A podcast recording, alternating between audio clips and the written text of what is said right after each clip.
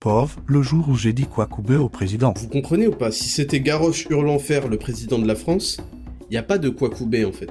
Il n'y a pas de quoi. On peut pas. Déjà, il n'y a pas des attardés mentaux qui s'introduisent à Grimard. Des mères qui apprennent à leur fils à déconstruire la masculinité toxique. Guide complet sur le sommeil.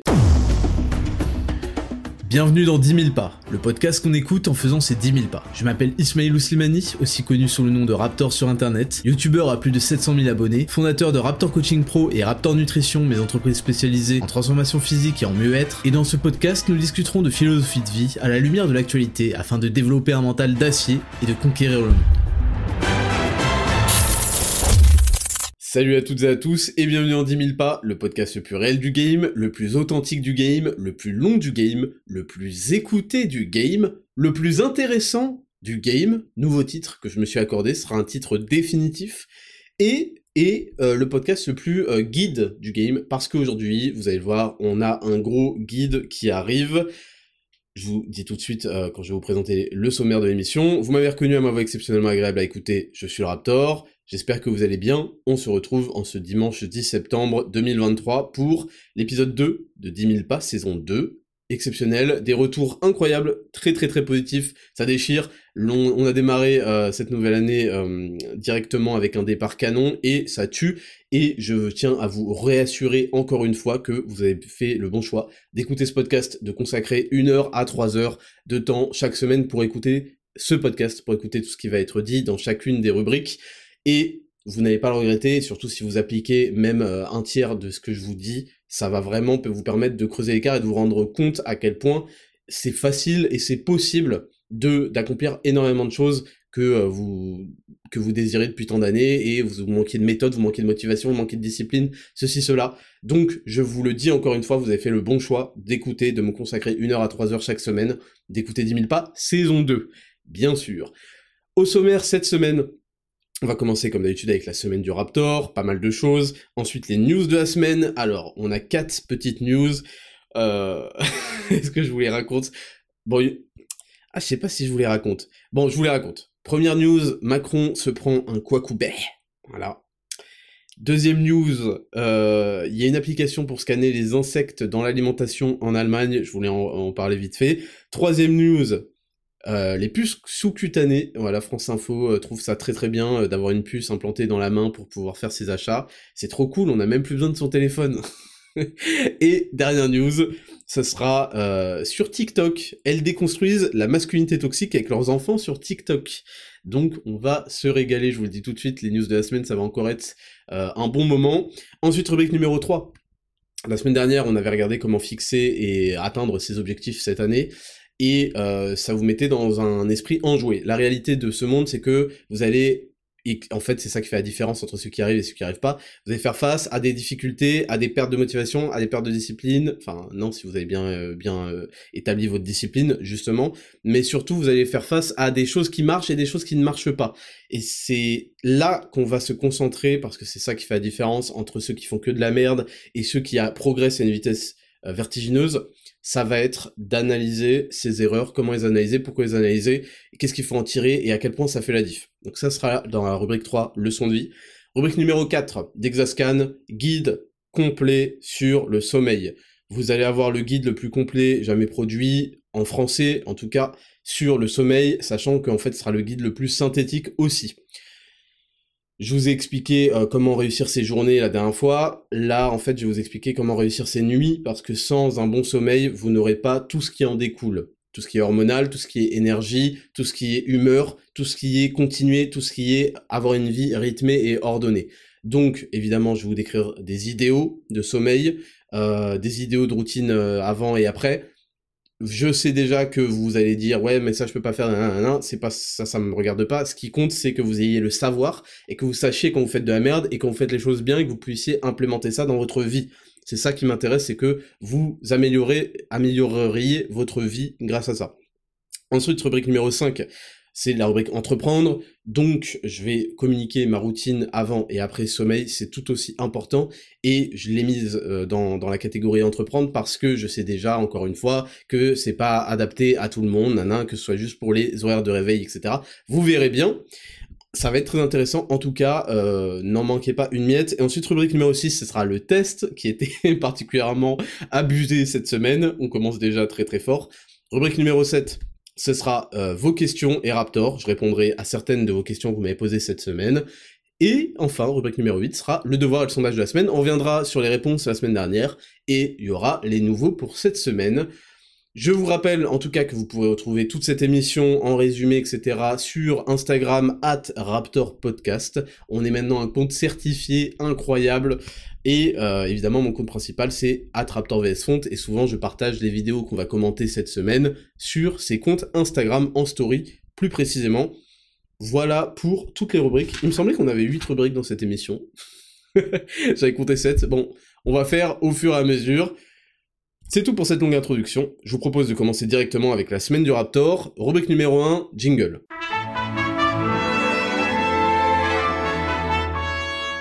Rubrique numéro 1, la semaine du Raptor. On va pas passer par quatre chemins. Numéro 1 du game. Voilà, numéro 1 du game. Je suis très très très heureux, bon vous le savez, hein, parce que j'ai screen et j'ai montré les résultats chaque jour de la semaine, du lundi au euh, samedi, parce qu'aujourd'hui on est dimanche, hein, du classement Apple Podcast, du classement Spotify. Je, euh, le podcast 10 000 pas saison 2 est classé numéro 1 lundi, numéro 1 mardi, mercredi, jeudi, vendredi et samedi, pas juste sur Spotify, pas juste sur Apple Podcast, sur toutes les plateformes, toutes. Est-ce que vous vous rendez compte C'était, je vous rappelle juste que c'était le cas l'année dernière avec 10 000 pas saison 1. Tout le premier mois et demi, les six premières semaines. Et ensuite, on s'est pris un explicite sur Apple Podcast, on a été viré. Et ensuite, Spotify aussi nous a censuré avec tout ce que vous saviez. J'en ai parlé à maintes reprises l'année dernière. Je tenais vraiment à vous expliquer à quel point c'est important d'en parler parce que c'est pas juste un euh, Raptor il fait son caca nerveux, il est pas numéro 1 c'est pas ça la vie en fait. La vie, c'est que Spotify avait supprimé les, gens qui s'abonnaient à mon, à mon, qui, s'abonnaient pour avoir les news sur mon podcast. En fait, normalement, quand on est abonné à un podcast, ce qui se passe, c'est que quand un nouveau podcast sort, il est mis en avant tout de suite sur une page d'accueil avec une petite pastille bleue pour dire qu'il y a un nouvel épisode. Mon podcast n'était pas du tout dans cette catégorie. C'est-à-dire que même quand vous êtes abonné, vous ne, vous ne le voyez pas, donc fallait chercher à chaque fois manuellement. Donc ça, c'est une première chose, c'est que c'est un handicap pour les gens qui suivent. Mais la deuxième et la pire des choses, en fait, c'est que quand vous êtes viré des classements, et en particulier de la place de numéro 1, parce que comme dans la vie, on s'intéresse pas aux 2, 3, 4, 5, on s'en branle. Le top 10, on s'en branle. Tout ce qu'on regarde, c'est le numéro 1. En général, c'est celui qui a le plus de chances d'attirer des nouvelles personnes. Et donc, en faisant ça, comme toute euh, entreprise de Shadowban, Spotify et Apple Podcast m'ont dit, en gros, mon coco, voilà, t'as réussi euh, à t'échapper euh, de, YouTube où t'étais déjà partiellement shadowban. Tu as réussi à faire ça. J'ai toujours compté uniquement, parce que je suis pas partagé par beaucoup de, créateurs, comme vous le savez. J'ai toujours compté uniquement sur ma communauté incroyable qui suit, qui veut suivre, parce que c'est le podcast le plus intéressant du game, et qui partage uniquement, et c'était valable sur YouTube également, mais là c'était encore pire sur Spotify. Et en fait, qu'est-ce qu'ils font? Pourquoi ils font ça? Parce qu'ils veulent pas que mon discours, qui est euh, bon, oui, ok, il y a des insultes, il y a des fils de pute qui partent, il y a des euh, FDP, il y a des putains, etc. Mais euh, je veux dire, c'est pas la réalité de la raison pour laquelle été classé explicite ou, que je suis viré des classements. Parce que vous avez des, un podcast, je crois, qui s'appelle Poser les couilles sur la table. Bon, c'est pas le truc le, moins vulgaire du monde. Il y a des trucs de, de féministes à la con, genre mes règles et je t'emmerde et je suis une pute ou je sais pas quoi, parce que c'est un peu ça leur tout leur concept et elles mettent ça en titre, c'est pas la vulgarité, c'est pas parce que j'ai dit putain un moment euh, dans, dans la vidéo en fait, vous faites chier ou je sais pas quoi. Non, c'est parce qu'ils veulent empêcher des gens nouveaux d'accéder à ce discours-là. Ils veulent contrôler le narratif et contrôler le discours qui est écouté, qui est tendance, etc. Et c'est pour ça, c'est pour ça que dans la rubrique d'Apple Podcast, dans la rubrique de Spotify, j'ai beau être numéro 1, et c'est une nouveauté, parce que mon podcast vient d'être créé. J'ai eu le courage, après avoir eu 24 000 notes 5 étoiles, de recréer un truc, de tout recommencer. Et c'est pour ça que quand je crée une nouvelle chose et qu'elle est numéro 1 pendant toute la semaine, tous les jours, sur toutes les plateformes, eh ben, je suis pas dans les euh, nouveautés du moment. Vous comprenez? Parce que ça, c'est des choses pas qui sont gérées par un algorithme, mais qui sont mises en valeur par les petits, les petites mains boudinées et qui font pas de sport et qui ont des hormones de merde de euh, ces bureaux-là. Et ils ne veulent pas, c'est leur pire truc que des gens nouveaux puissent écouter un nouveau son de cloche et faire mais putain attends ce mec il dit des trucs marrants, euh, c'est la première fois que j'entends peut-être un développement comme ça parce que je suis tellement privé de ça sur les autres réseaux qui contrôlent le narratif et sur les médias n'en parlons pas. Euh, c'est vrai que là il soulève des points intéressants. Euh, tiens il m'a apporté ça aussi euh, qui fait que je suis plus une larve accro à Netflix et manipulable et euh, merdique et, et que je suis déprimé et bonne payer des impôts et à obéir, etc etc etc. Ça, c'est leur plus grande peur. Donc, c'est très très bien. J'espère que ça va durer le plus possible sans qu'ils commencent à tricher, mais évidemment, ils l'ont déjà fait. Donc, j'ai peur malheureusement que ça recommence, mais on verra bien. Et euh, je rappelle que c'est le seul, 10 000 pas, c'est le seul podcast qui a été classé en explicite jamais sur Apple Podcast. Je, je, j'ai eu ce traitement-là gratuit sur Spotify aussi. Donc, euh, je comprends bien que ce podcast dérange. je sais que ça fait pitié de dire ça, de dire mes propos dérangent et la CIA m'espionne. Mais vous le savez que dans euh, dans une certaine mesure, c'est vrai. Vous le savez très bien. J'exagère pas mes propos, même si voilà, euh, on garde toute proportion, hein, bien sûr. Donc c'est super important et c'est super stylé parce que ça c'est aussi un bras d'honneur à tous les fils de pute qui ont observé. Vous voyez tous ces fils de pute qui commencent à faire un podcast? Oh, vous avez été très nombreux. Non, chut, Ferme ta gueule. Personne t'a demandé de faire un podcast. D'ailleurs, t'es un nobods, on s'en fout de ta vie. Non, non. En fait, tu gobais mes couilles quand j'étais le boss de YouTube, voilà, parce que la réalité c'est qu'en fait il y a deux boss sur YouTube et deux boss sur, sur euh, les podcasts, c'est Hugo et moi, c'est Papacito et Raptor.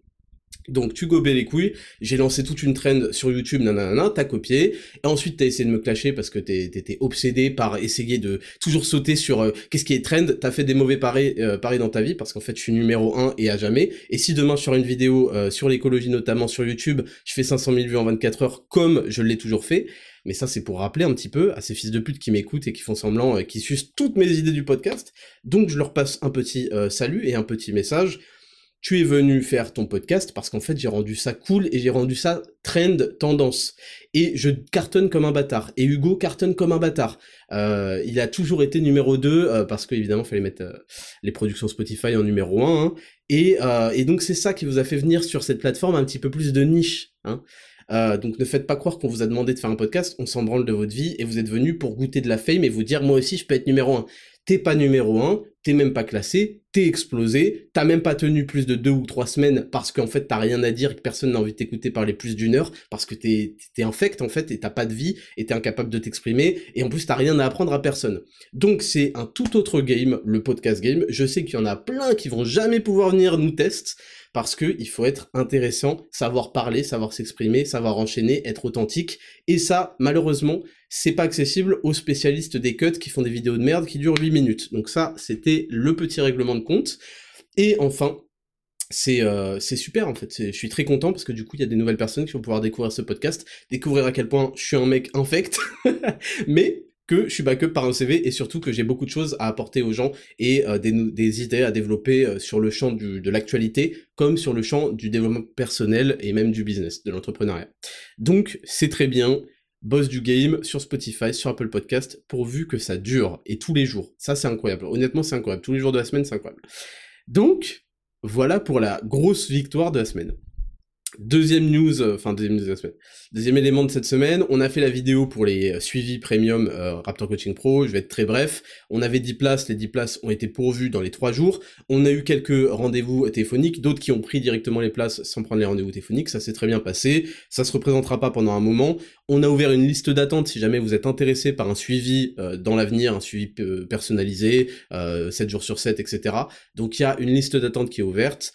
Euh, vous la trouverez dans la rubrique FAQ pour ceux qui sont intéressés, FAQ sur la fiche produit, programme complet personnalisé. Voilà, ça c'est pour vous dire euh, l'avancée, la, vidéo elle était cool. On a fait aussi une vidéo Raptor Nutrition sur Dragon Ball Z Budokai, et je suis étonné. Je suis étonné parce que je pensais que tout le monde aurait la ref, alors le truc a, très bien marché, mais je pense qu'il y a plein de gens qui n'avaient pas la ref. Je suis très étonné parce que moi, Budokai 2, ça, c'est un des jeux qui a, qui a, que j'ai kiffé de fou sur GameCube à l'époque. Euh, j'y jouais euh, dans mon enfance, c'est un jeu que j'ai kiffé de ouf, Budokai 2, et évidemment il y avait Budokai 3. Euh, Budokai 3, il n'était pas sur GameCube, je crois, donc je l'avais pas.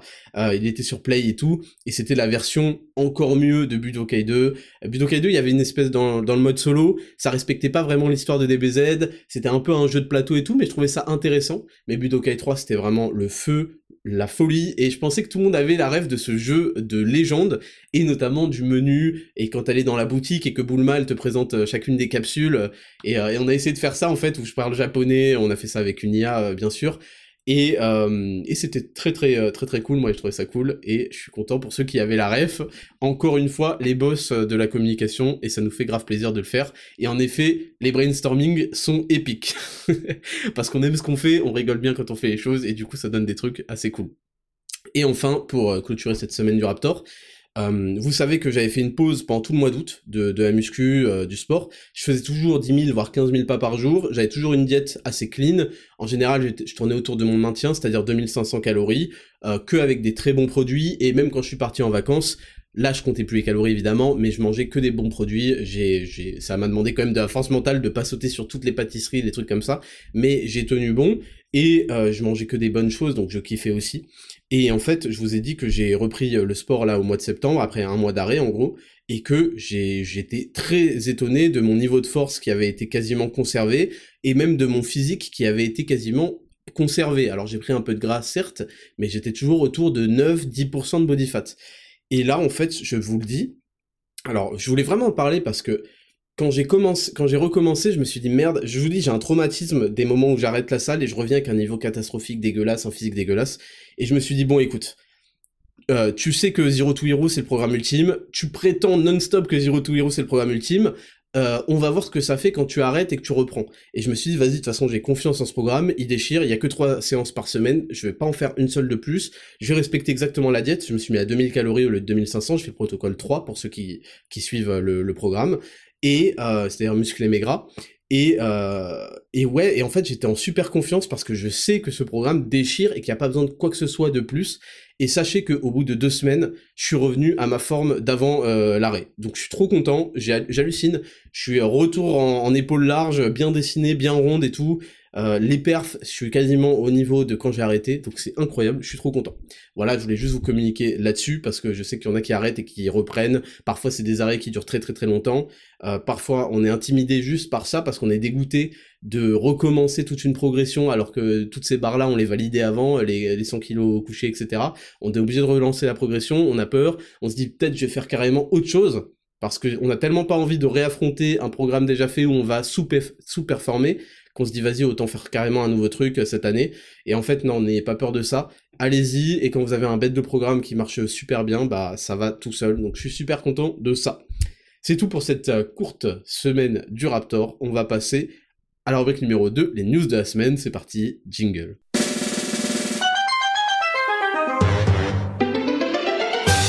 Rubrique numéro 2, les news de la semaine. Comme d'habitude, on va commencer avec une, euh, ou deux news assez rigolotes pour, euh, pour se mettre en jambe. Bon, comment vous dire? Euh... Comment vous dire? C'est difficile de commencer cette news. La news, c'est une vidéo TikTok, donc ça commence bien, qui s'appelle POV, donc Point of View, le jour où j'ai dit Kwakubé au président. Alors, pour ceux qui ont besoin d'une petite, euh, petite introduction, je sais pas ce qui s'est passé. Bon, euh, moi, quand j'étais au collège, quand quelqu'un disait quoi, on disait feur. Quand quelqu'un disait qui, on disait feur. Quand quelqu'un disait un, on disait deux, trois soleils. Enfin, en fait, c'était infect, en fait. On était que des gros fils de pute, comme on est tous au collège et au lycée. Et puis, euh, genre, il y a quelques mois, est venu un reportage du, du Québec, encore une fois, ces fils de pute, où en fait quand les gens disaient quoi, ils disaient quoi coubé Non, ils disaient quoi coubé Quoi coubé Et je sais pas pourquoi ça a pris. C'était tellement lamentable en fait que les gens au début ils ont clashé en fait tellement en fait quand un truc est pas drôle et puis la merde, des fois on l'utilise justement euh, pour s'en moquer. Et, euh, et en fait là c'est là du coup tout le monde dit quoi coubé c'est horrible. C'est horrible, et en fait, il y a un mec, je sais pas à quelle occasion, euh, il y a encore des, des, des attardés mentaux qui sont allés à l'Elysée, pour rencontrer Emmanuel Macron, donc le président de la République française. Et le mec, en fait, alors la vidéo, Je vais vous la passer, voilà. Je vais, je vais vous passer la vidéo avec le son, et ensuite on va la reprendre, ok? Voilà, c'est parti. Pauvre, le jour où j'ai dit Kwakubé au président. Est-ce que, est-ce que vous avez les crampes T? Des les, ah, les crampes T Les quoi?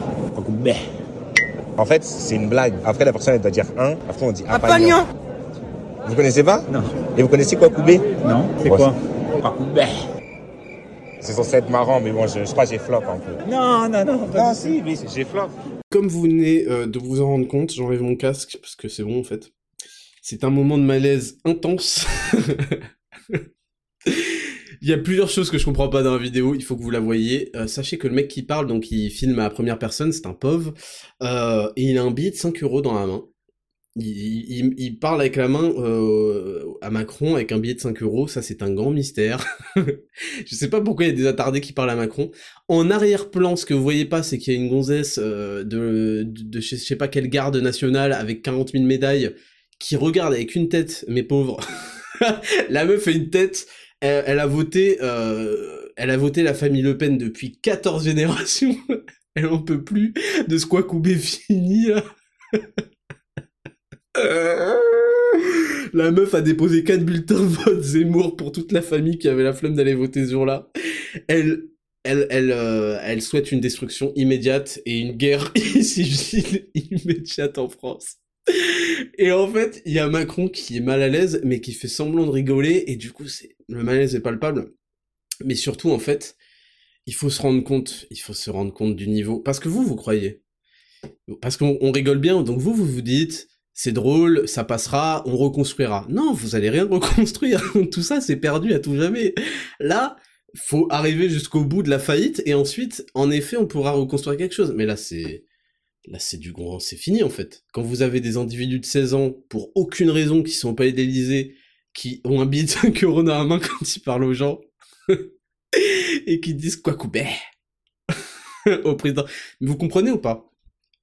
Vous comprenez ou pas? Si c'était Garroche hurlant fer le président de la France, il n'y a pas de quoi couper en fait. Y a pas de quoi. On peut pas. Déjà, il n'y a pas des attardés mentaux qui s'introduisent euh, à, à mais il n'y a pas de quoi couper en fait, parce qu'il y a, une, y un, mec qui va se faire écarteler à la fin de la journée, et, et c'est pas Garroche. Vous comprenez? Donc je voulais juste vous, voilà quoi, je voulais juste introduire cette rubrique 2, euh, les news de la semaine, avec, euh, avec ça quoi. Next news. Next news. En Allemagne, une nouvelle application pour scanner les aliments et détecter s'ils contiennent des insectes. Donc ça, je vous en avais parlé dans la saison 1. Il y a un truc qui s'appelle, euh, un truc qui s'appelle E. Je vais vous le donner tout de suite parce que c'est ce que le scanner affiche.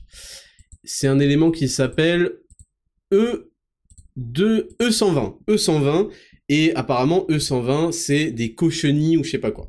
Et en fait, vous le savez peut-être pas, mais il y a déjà certains aliments, alors je sais pas si c'est en France, mais en Allemagne visiblement oui, qui contiennent de la cochenille euh, qui est un insecte. hein. Et euh, en fait, il y a une application qui est là pour scanner les ingrédients et je suppose qu'elle est mise à jour régulièrement pour euh, savoir quel... Parce qu'en fait, au lieu d'écrire qu'il y a tel ou tel insecte, ils vont le passer sur un E quelque chose. E E520, E120, E440, parce que c'est un nom de code pour pas que ce soit flag. Et donc, il y a cette petite, il y a cette petite application qui s'appelle qui s'appelle Insecten Lebensmittel Scanner, voilà. Et apparemment c'est sur Google Play. Donc voilà, c'était pour vous tenir informé de ça, que euh, je vous tiendrai informé de chaque appellation pour les insectes. Visi- Visiblement, E120, c'est pour les cochenilles. Et je vous invite à regarder. ma- Normalement, en fait, si vous suivez ce que je vous dis, euh, vous mangez des aliments qui ont euh, un ou deux ingrédients max, en fait, enfin des aliments normaux, en fait, quand vous allez faire vos courses. Mais quand vous commencez à acheter de la merde, pour moi, ça me paraît tout à fait justifié qu'il y ait des cochenilles et de la poudre de cafard dans vos conneries. Donc, à la limite, pourquoi pas, finalement, hein, vous connaissez mon opinion là-dessus. Finalement, quitte à manger de la merde, autant qu'elle soit protéinée à base de grillons. Donc, voilà pour la deuxième news, très rapide, je voulais vous tenir au courant, je trouve ça drôle. euh, parce que les insectes, visiblement, sont au projet pour votre alimentation. Et d'ailleurs, je tiens à préciser que les produits animaux, donc hors insectes, hein, les produits ani- animaux sont euh, les produits les plus denses nutritivement et les meilleurs pour la santé. Voilà, il faut que ça soit dit. Il faut arrêter toute la propagande vegan, toute la propagande je sais pas quoi. C'est le cas. Et d'ailleurs, c'est les plus sains d'un point de vue écologique, pourvu que on soit pas dans des trucs euh, du- d'ultra euh, d'ultra-exploitation industrielle, etc., avec du mal-être animal, etc. C'est très bon d'un point de vue écologique. Mais ça, on aura, vous inquiétez pas, tout le loisir d'en rediscuter. Ensuite, news numéro 3. Là, on va attaquer un vrai article rapporté par France Info. Puce sous-cutanée. Nos clés ou notre carte bancaire toujours à portée de main avec un implant électronique dans la paume. Une étape vient d'être franchie avec les puces implantées sous la peau, plus besoin de sortir avec ses clés ou son portefeuille, on pourra faire démarrer sa voiture, payer ou même décliner son identité d'un geste de la main. Et c'est rapporté par Anisette Mbida chez France Info. Vous vous souvenez peut-être de la polémique quand une entreprise a proposé à ses employés de leur implanter le puce du badge d'accès. Attendez, je me souviens pas de ça. Directement sous la peau. Oh la violence. Vous imaginez, vous travaillez dans une entreprise et elle vous dit bon, euh, on a un truc euh, sécurité parce qu'en fait, il euh, n'y a pas de frontières dans le pays, ils aiment pas les frontières. Par contre, quand il faut entrer dans l'entreprise, il y a 40 000 passages de frontières et de sécurité. Entre parenthèses, donc on a implanté dans la sécurité, vous avez jusque là un badge. Ce qu'on va faire, ce qu'on vous propose, c'est le badge, on va vous l'implanter dans la main. Vous vous souvenez peut-être de la polémique quand une entreprise a proposé à ses employés de leur, euh, de leur implanter la puce du badge d'accès directement sous la peau. Comme ça, plus personne ne pouvait les perdre. Putain, mais... Vous allez voir à la fin le traitement de cette info par le journalisme, c'est catastrophique. On pourra aller encore plus loin, car les nouvelles puces peuvent désormais gérer des protocoles de sécurité très pointus. Avant, il s'agissait de simples transpondeurs comme ceux des badges de parking. Maintenant, on leur a ajouté de l'intelligence et des fonctions de cryptage ce qui leur permet de remplacer les cartes bancaires, les clés de voiture, les serrures connectées, et même un passeport biométrique ou une carte vitale. Ah, intéressant, un passeport et une carte vitale. Tout directement implanté. C'est Hitman, quoi, c'est euh, le code barre euh, sur la nuque. Cela signifie que vous pourriez être totalement nu et quand même être capable d'ouvrir la porte de chez vous, de payer ou de faire démarrer une voiture. C'est ce que propose désormais, c'est-à-dire que l'horizon euh, de l'être humain, c'est d'être capable de payer ou de faire démarrer une voiture en étant totalement nu. C'est ce que proposent désormais des sociétés comme VivoK ou Walletmore. Vous greffez une puce sous la peau du dos de la main. Pour en finir avec les oublis et les pickpockets, votre téléphone permet déjà de payer, de faire démarrer une voiture ou d'ouvrir les serrures. Avec une puce sous la peau, ce sera encore plus pratique puisque c'est invisible et qu'il n'y a plus rien à transporter. Je fais une petite pause dans ma lecture, je vous lis un article de presse. Je vous lis pas euh, la présentation du produit par Walletmore ou Vivoke. Je vous présente un journaliste qui a pris cette information et qui l'a traitée. Parce que là, ça peut paraître... Euh, on dirait que le mec essaie de me vendre le truc. Tout le monde n'est pas prêt à se faire implanter. Si vous avez peur des tatouages et des piercings, une puce sous la peau ne vous tentera peut-être pas. Pourtant, ça fait la taille d'un grain de riz. C'est fiable et totalement sûr. L'expression c'est fiable et totalement sûr était bien sûr utilisée la dernière fois pour euh, un autre truc à implanter sous la peau, euh, même directement dans le sang, qui était la piqûre du rhume 19. Enfin, les boosters et compagnie. Voilà des années qu'on en implante aux chiens pour les identifier. Cela prouve néanmoins qu'une technologie ne doit pas simplement être pratique. Elle doit aussi être acceptée socialement et culturellement. Il y a quelques années, on trouvait ridicule de payer avec son téléphone. Qui sait, peut-être que demain on trouvera génial de payer avec le dos de sa main. Voilà pour l'article. Alors comme d'habitude, je vous propose d'analyser ce qui a été dit euh, et comment c'est dit. Donc comme vous voyez, le journaliste n'oppose pas à cette information une vision critique, un minimum de, je sais pas, de thèse, antithèse, synthèse, comme vous euh, l'avez fait en terminale de philo, et c'était déjà beaucoup trop tôt pour faire de la philo. Euh, c'est la moindre des choses. Quand on a, quand on a euh, un fait, c'est la moindre des choses d'émettre quelques critiques, de dire voilà ce qui pourrait déranger, voilà d'un point de vue philosophique ou spirituel ce qui pourrait poser problème, voilà d'un point de vue pratique, et etc. etc. Ça demande pas non plus 40 000 paragraphes non plus. Les seuls moments où il fait une sorte de critique, euh, d'introspection euh, de son, ce produit qu'il a l'air d'être payé pour vendre, c'est, vous vous souvenez peut-être de la polémique? Donc la polémique, sachez que c'est un mot qui a toujours un caractère négatif. C'est péjoratif, ça s'appelle. C'est un caractère négatif dans votre cerveau. Quand vous entendez parler de la polémique, ça veut dire que les gens ont fait chier. Voilà. vous vous souvenez quand des gens ont fait chier pour ça? Eh ben ça, ça se dit. Vous vous souvenez de la polémique? Donc, quand une entreprise a proposé à ses employés de leur, implanter la puce du badge d'accès directement sous la peau. En gros, quand il y avait une entreprise, donc un secteur privé qui voulait le faire, c'était une polémique, mais maintenant que ça va être fait par, euh, par l'État, euh, quand, on projette ça d'être fait par l'État, parce que après, il nous parle de passeport et de carte vitale. A priori, les passeports à carte vitale, c'est pas géré par le privé, hein. Donc, c'est, c'est, enfin, a priori, hein. Euh, donc, c'est, il nous parle en fait de transmettre ça. Vous vous souvenez quand c'était une entreprise? Bon, bah, ce sera pas polémique pour, pour une, pour l'entité publique qu'est l'État, qui doit tout contrôler, évidemment. Donc ça, c'est la première fois où il émet une forme de critique, c'est-à-dire en disant, vous vous souvenez les gens qui ont fait chier? Et ensuite, il y a une deuxième forme de critique où il dit, si vous avez peur des tatouages et des piercings, une puce sous la peau ne vous tentera peut-être pas. C'est-à-dire que, d'après ce journaliste bidon, la seule limite qui pourrait euh, m'empêcher de ne pas mettre une puce sous la peau qui contient mes euh, informations, euh, mon passeport, etc., et qui me permet de payer, c'est la peur des tatouages et des piercings. C'est-à-dire que déjà quand on fait pas de tatouage piercing, c'est par peur maintenant. Euh, c'est pas du tout par conviction ou par euh, refus ou par respect de son corps particulier ou je ne sais quoi, ce qui est soumis à, discussion, hein, bien sûr. Et après, il dit tout de suite, pourtant ça fait la taille d'un et c'est fiable et totalement sûr. Hein, et voilà des années qu'on en implante aux chiens. Donc en fait, c'est là où je voulais en venir. Ça pose pas du tout problème au mec qui a rédigé l'article, d'un moment de dire, comme argument, attends gros, ça fait des années qu'on met ça dans les chiens. Et oui, et oui, parce qu'en fait c'est comme ça qu'ils vous considèrent, comme du bétail. Vous êtes du bétail, voilà, on vous greffe des, puces, on va vous scanner, euh, vous aurez pas le droit, vous aurez toutes vos informations centralisées, parce que c'est ça aussi qu'il qui n'aimait pas comme critique cet abruti qui, qui c'est, il est lobotomisé ou payé. C'est pas possible de, de vendre autant la chose. Où est la critique de la centralisation des données? Comment ça se fait qu'on a tout centralisé dans un truc électronique? Déjà, qu'ils soient implantés ou pas. Genre, pourquoi on a un pass euh, vital, euh, un pass je sais pas quoi, avec tout dedans? Déjà, les informations euh, de santé, elles devraient pas être publiques en fait, c'est la base du secret médical, etc. Mais la centralisation de toutes les données dans une seule et même chose, avec en plus des moyens de paiement, permet le contrôle total. J'espère que ça, vous l'avez bien compris. Quand vous avez un seul badge qui permet de gérer absolument tout, dont les paiements, et que c'est électronique en plus, c'est-à-dire que vous avez des capacités d'être bloqué sur tout ça en même temps. Euh, ne croyez pas que c'est un truc dystopique, euh, Raptor tu te fais des films, je sais pas quoi.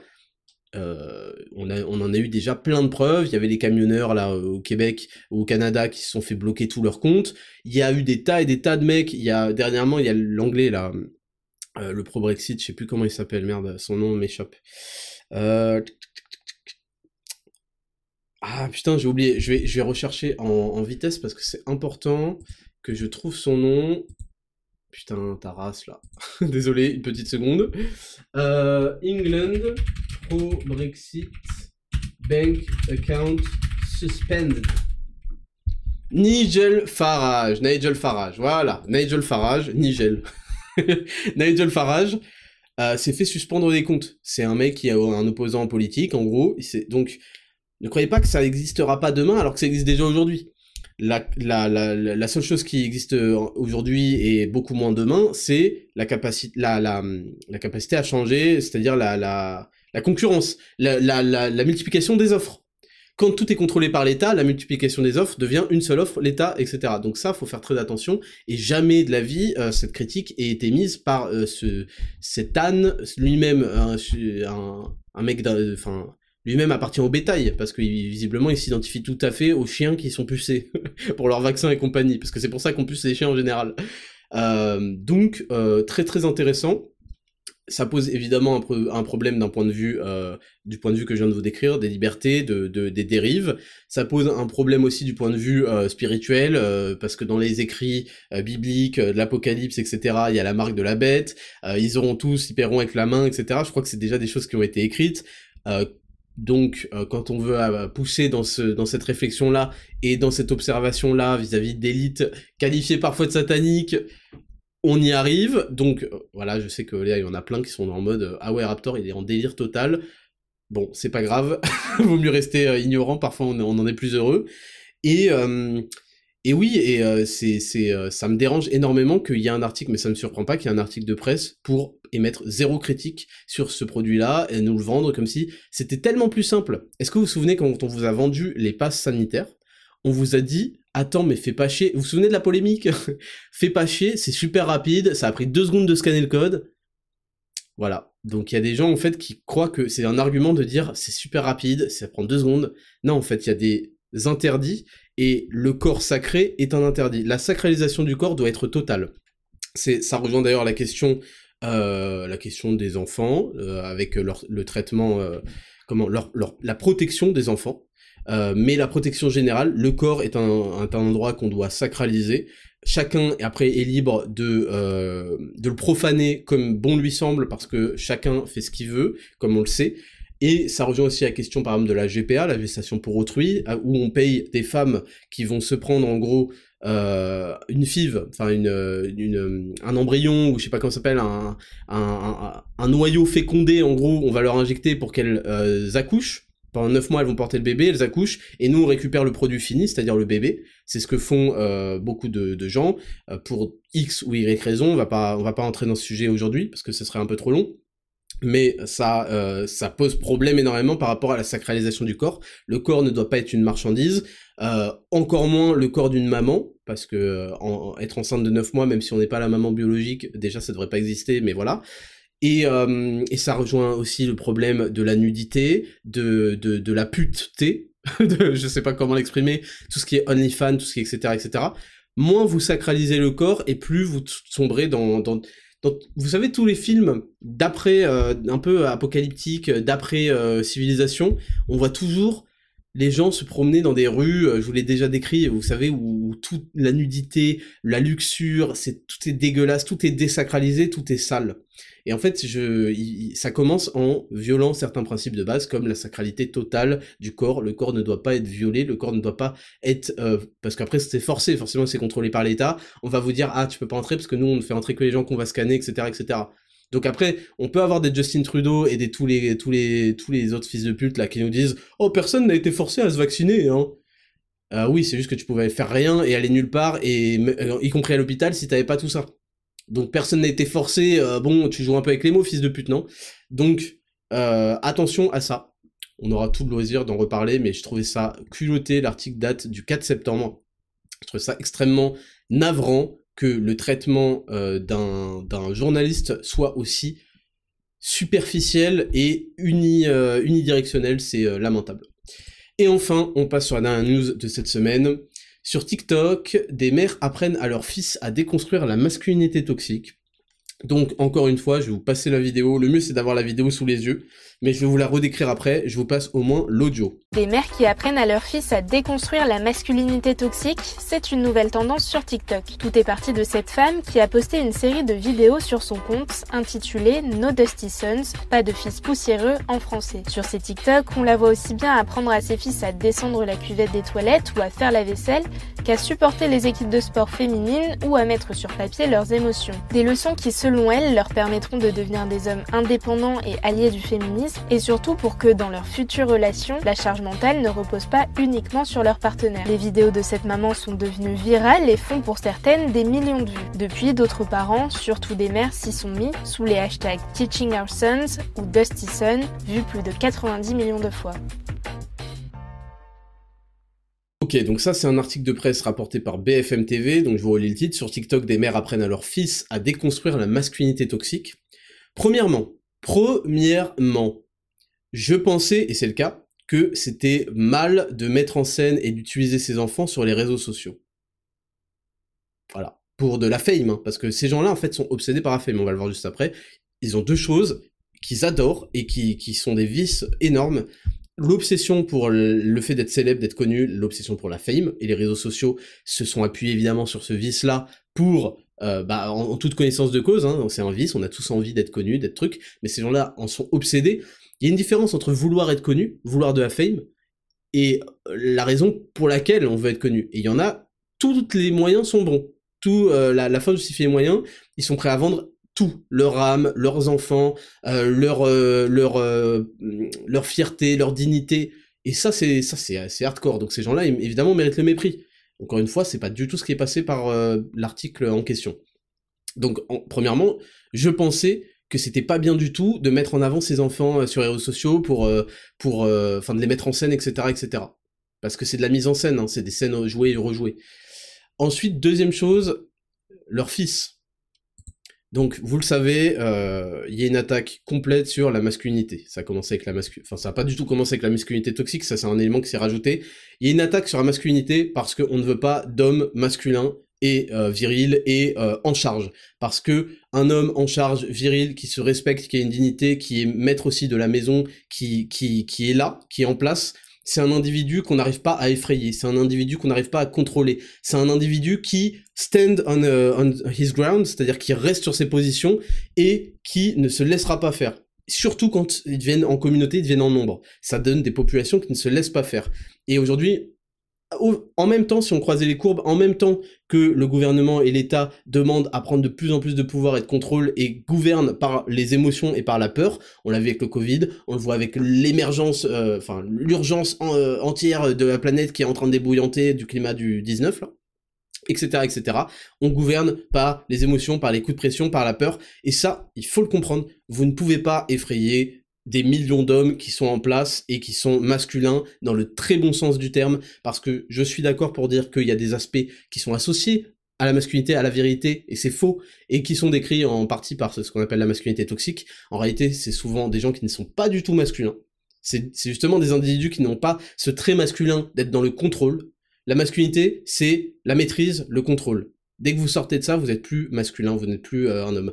Et quand je vais dire ça, il y a des fils de pute, de zététiciens, qui vont dire ce que dit là le Raptor, c'est euh, c'est quoi? C'est le rasoir d'Occam ou non le, le, truc de l'écossais. Attendez, je vais retrouver ce truc de fils de pute parce que quand on est un fils de pute, on utilise toujours des trucs comme ça. Le euh le, le, le, le, alors c'est une figure de rhétorique. Je tape écossais. J'ai trouvé tout de suite. Le sophisme du vrai écossais, sale fils de pute. Le sophisme du vrai écossais, ça consiste à dire, ça c'est du vrai euh, masculinité, ça c'est pas de la vraie masculinité, vous voyez? Euh, J'ai jamais trop compris ce délire, euh, même si je le comprends, en fait il y a des choses qui appartiennent à des définitions. Le concept de la masculinité est un concept philosophique, donc les définitions peuvent varier. Donc en fait, ta mère, l'énorme pute, en fait. voilà, pour conclure sur les zététiciens. Donc, oui, on est dans le contrôle, on est dans la maîtrise. Euh, et donc oui, vous le savez qu'il y a une attaque évidente sur la masculinité parce que c'est vous, messieurs, qui tenez euh, les rênes de, la société et de la civilisation. Et dès que vous faillissez, vous trahissez tout le monde et vous laissez le, monde s'écrouler et euh, s'en aller selon la directive de, des propagandistes du moment. Et donc, euh, il y a une attaque sur la masculinité qui commence dès les enfants. On encourage. Voilà pourquoi en fait ils, ne critiquent pas le fait que ces que ces salopes euh, de, de mères euh, folles et abusives mettent et humilient leurs enfants parce que déjà ce sont des fils. Donc quand on humilie le fils, c'est ok. Je vous renvoie à l'espèce de, de, de, saleté qui était passée sur Quotidien, évidemment, ou, ou ailleurs, sur Raptor Podcast, j'imagine pas, qui avait été invité par Quotidien et qui a ramené son fils qu'elle avait transformé en fille et qui s'appelait Lily, et c'est toujours dans ce sens-là. Ces gens-là, c'est, j'allais dire c'est meurtrier, mais c'est des criminels. Ce sont des criminels. Ça s'apparente à de la pédophilie. C'est de l'abus complet. C'est un mélange de sexualité et de, et de, c'est du viol de leurs propres enfants, du viol moral, du viol psychologique, parfois même du viol physique, vont jusqu'à euh, des thérapies de blocage hormonal de la puberté. Ils bloquent la puberté des petits garçons pour qu'ils ne deviennent pas des garçons en fait. Parce que un jour, euh, un jour, euh, Kevin a exprimé euh, le souhait de mettre une robe et qu'il aimait bien la couleur rose comme maman et qu'il préférait être avec maman qu'être avec papa et qu'un jour il a dit et en fait ces gens-là qui disent il n'y a pas de garçon, il n'y a pas de fille, nanan, c'est très flou, nanan, ça n'existe pas, vous expliquent ensuite que ah Kevin a choisi de porter une robe, robe égale truc de fille. Je croyais qu'il n'y avait pas de truc de fille, je croyais d'ailleurs qu'il n'y avait pas de fille. Donc Kevin veut être une fille. Ces gens-là, sont des maboules, et c'est toujours des femmes. Je suis désolé de le dire, c'est toujours des mères. Toujours, parce que c'est par là que passe la propagande. C'est par l'attaque émotionnelle sur les femmes. Et les femmes ensuite, une fois qu'elles sont en contrôle parce qu'on a que kiffié les mecs, qu'on leur a dit que c'était euh, des, des bolos, qu'il fallait pas qu'ils soient virils, qu'il fallait pas qu'ils soient masculins, qu'il fallait qu'ils partagent la charge mentale qui est une invention euh, totale. Euh, d'ailleurs, ces gens-là qui traitent tout le monde de complotistes inventent eux-mêmes des complots du patriarcat, de la charge mentale, de gens qui veulent les asservir, je sais pas quoi, je sais pas quoi et bah en fait euh, la meuf est en charge, la meuf se fait effrayer, totalement contrôlée par les médias, euh, parce qu'elle est full émotionnelle, et je suis désolé de le dire, j'ai pas envie de prendre des pincettes, oui on est fait euh, de on est dans un espace vectoriel, on est fait d'une combinaison euh, d'un certain axe et d'un autre, il y a un axe féminin, il y a un axe euh, masculin, là je vous décris dans les grandes lignes, il y a des, il y a des meufs qui sont euh, pas comme ça, il y a des mecs qui sont pas comme ça, on s'en branle, on essaie de parler général, donc on fait des généralités et cassez pas les couilles, arrêtez de faire des polémiques, comme dirait l'autre là. Et donc, c'est, voilà, voilà pourquoi est encouragé et favorisé tous ces, toutes ces, ces, ces, ces salopes qui condamnent leurs enfants. Alors vous allez me dire, bon, qu'est-ce que t'en as à foutre, c'est pas le tien. Ouais, mais déjà, ça me fait chier de vivre dans une, euh, dans une société où on tolère l'humiliation et, euh, le, le, et la domination des petits garçons, et même des, des enfants en général, et des, des hommes et des femmes d'ailleurs. Euh, et ça me fait chier euh, aussi de vivre en compagnie de gens qui sont fait castrer dès la naissance, les pauvres. Et euh, ça me fait aussi chier parce que j'ai de l'empathie. Et donc je suis très triste pour ces, petits garçons. En, en l'occurrence, c'est des petits garçons. Hein. Euh, donc voilà pourquoi c'est organisé, pourquoi c'est décrit de manière cool. Donc ça c'est la première chose que je voulais analyser par rapport à cette news qui euh, me pose énormément de problèmes. Alors elle a fait toute une playlist qui s'appelle No Dusty Sons. Il y a une vraie volonté de donc de dire en fait que les enfants, les, petits garçons sont des enculés à venir ou déjà des petits enculés. Et donc il faut absolument les propagandiser leur faire euh, de la construction sociale. C'est-à-dire que l'élément exact que ces gens-là dénoncent, la construction sociale qu'ils ont inventée et qui serait à l'origine du fait qu'il y a deux sexes euh, et deux genres, euh, hommes et femmes, hein, c'est évidemment de la construction sociale, hein, ça n'a rien de biologique, comme tout le monde le sait, font de la propagande totale et de la construction sociale totale pour obtenir le résultat inverse. Et eux, c'est justifié, aucun souci. Donc No de Sons, pas de fils poussiéreux, à mon avis ça veut dire bien plus que ça, et euh, ça veut dire que le Sons, le, fils, est déjà coupable de base, il faut le recalibrer, vous voyez. Donc ça, ça pose un énorme problème. Les enfants sont innocents, innocents, innocents. Bon, ça veut pas dire qu'on les éduque pas. Et, euh, et, donc, bon, je passe à la suite de la vidéo. Ça commence par un truc assez ridicule, c'est-à-dire descendre la cuvette. Ça, c'est vraiment une obsession féminine. Il est temps de le dire, c'est une obsession féminine. Euh, oui, il y a des mecs qui descendent pas à la cuvette, mais enfin, ça n'a pas de rapport avec la masculinité toxique ou quoi. Il y a des meufs qui sont crades, il y a des mecs qui sont crades. C'est une obsession des gonzesses euh, d'expliquer que euh, le l'alpha et l'oméga de la vie en couple, c'est la cuvette. Des gonzesses stupides, hein, je, je, précise. Euh, c'est catastrophique, donc c'est un peu lamentable. Oui, ok, il baisse la cuvette comme n'importe qui, en fait. Ça n'a rien à voir avec le fait de le transformer, ou je sais pas quoi. Ensuite, on a faire la vaisselle. Espèce de grosse pute. Pourquoi c'est pas toi qui fais la vaisselle? Pourquoi c'est ton fils qui fait la vaisselle? Est-ce qu'il aura pas le temps de faire la vaisselle toute sa putain de vie? Et pourquoi t'as pas de la vaisselle déjà, espèce de clochard? Pour commencer. Donc qu'est-ce que c'est que ce délire? C'est de l'humiliation. Ensuite, j'ai oublié de le dire, mais filmer son enfant pour le mettre dans cette situation-là où tu euh, lui apprends à faire des trucs que tu que tu qui, qui sont pas c'est pas c'est pas une question de faire la vaisselle c'est qu'un enfant n'a pas à faire la vaisselle en fait Enfin, je veux dire, ça peut entrer évidemment dans euh, une, euh, une, éducation de responsabilisation au fur et à mesure où il grandit. Là, l'enfant en question, il doit avoir 6 piges. À 6 piges, si un enfant fait à vaisselle, c'est, il y a un problème. S'il lave la poêle avec laquelle tu as utilisé pour faire de la viande ou euh, de la viande végane ou je sais pas quoi là, c'est, il y a un problème, je trouve, de mon opinion. et, et, oui, et donc le, le but c'est de faire la vaisselle, parce que la vaisselle, comme tout le monde le sait, c'est un gros truc de meuf. Les meufs n'utilisent pas de la vaisselle, elles font bien la vaisselle à la main. Et puis ça reprend vraiment ce thème de euh, ça oublie en fait que est-ce qu'il y a un équilibre dans le couple?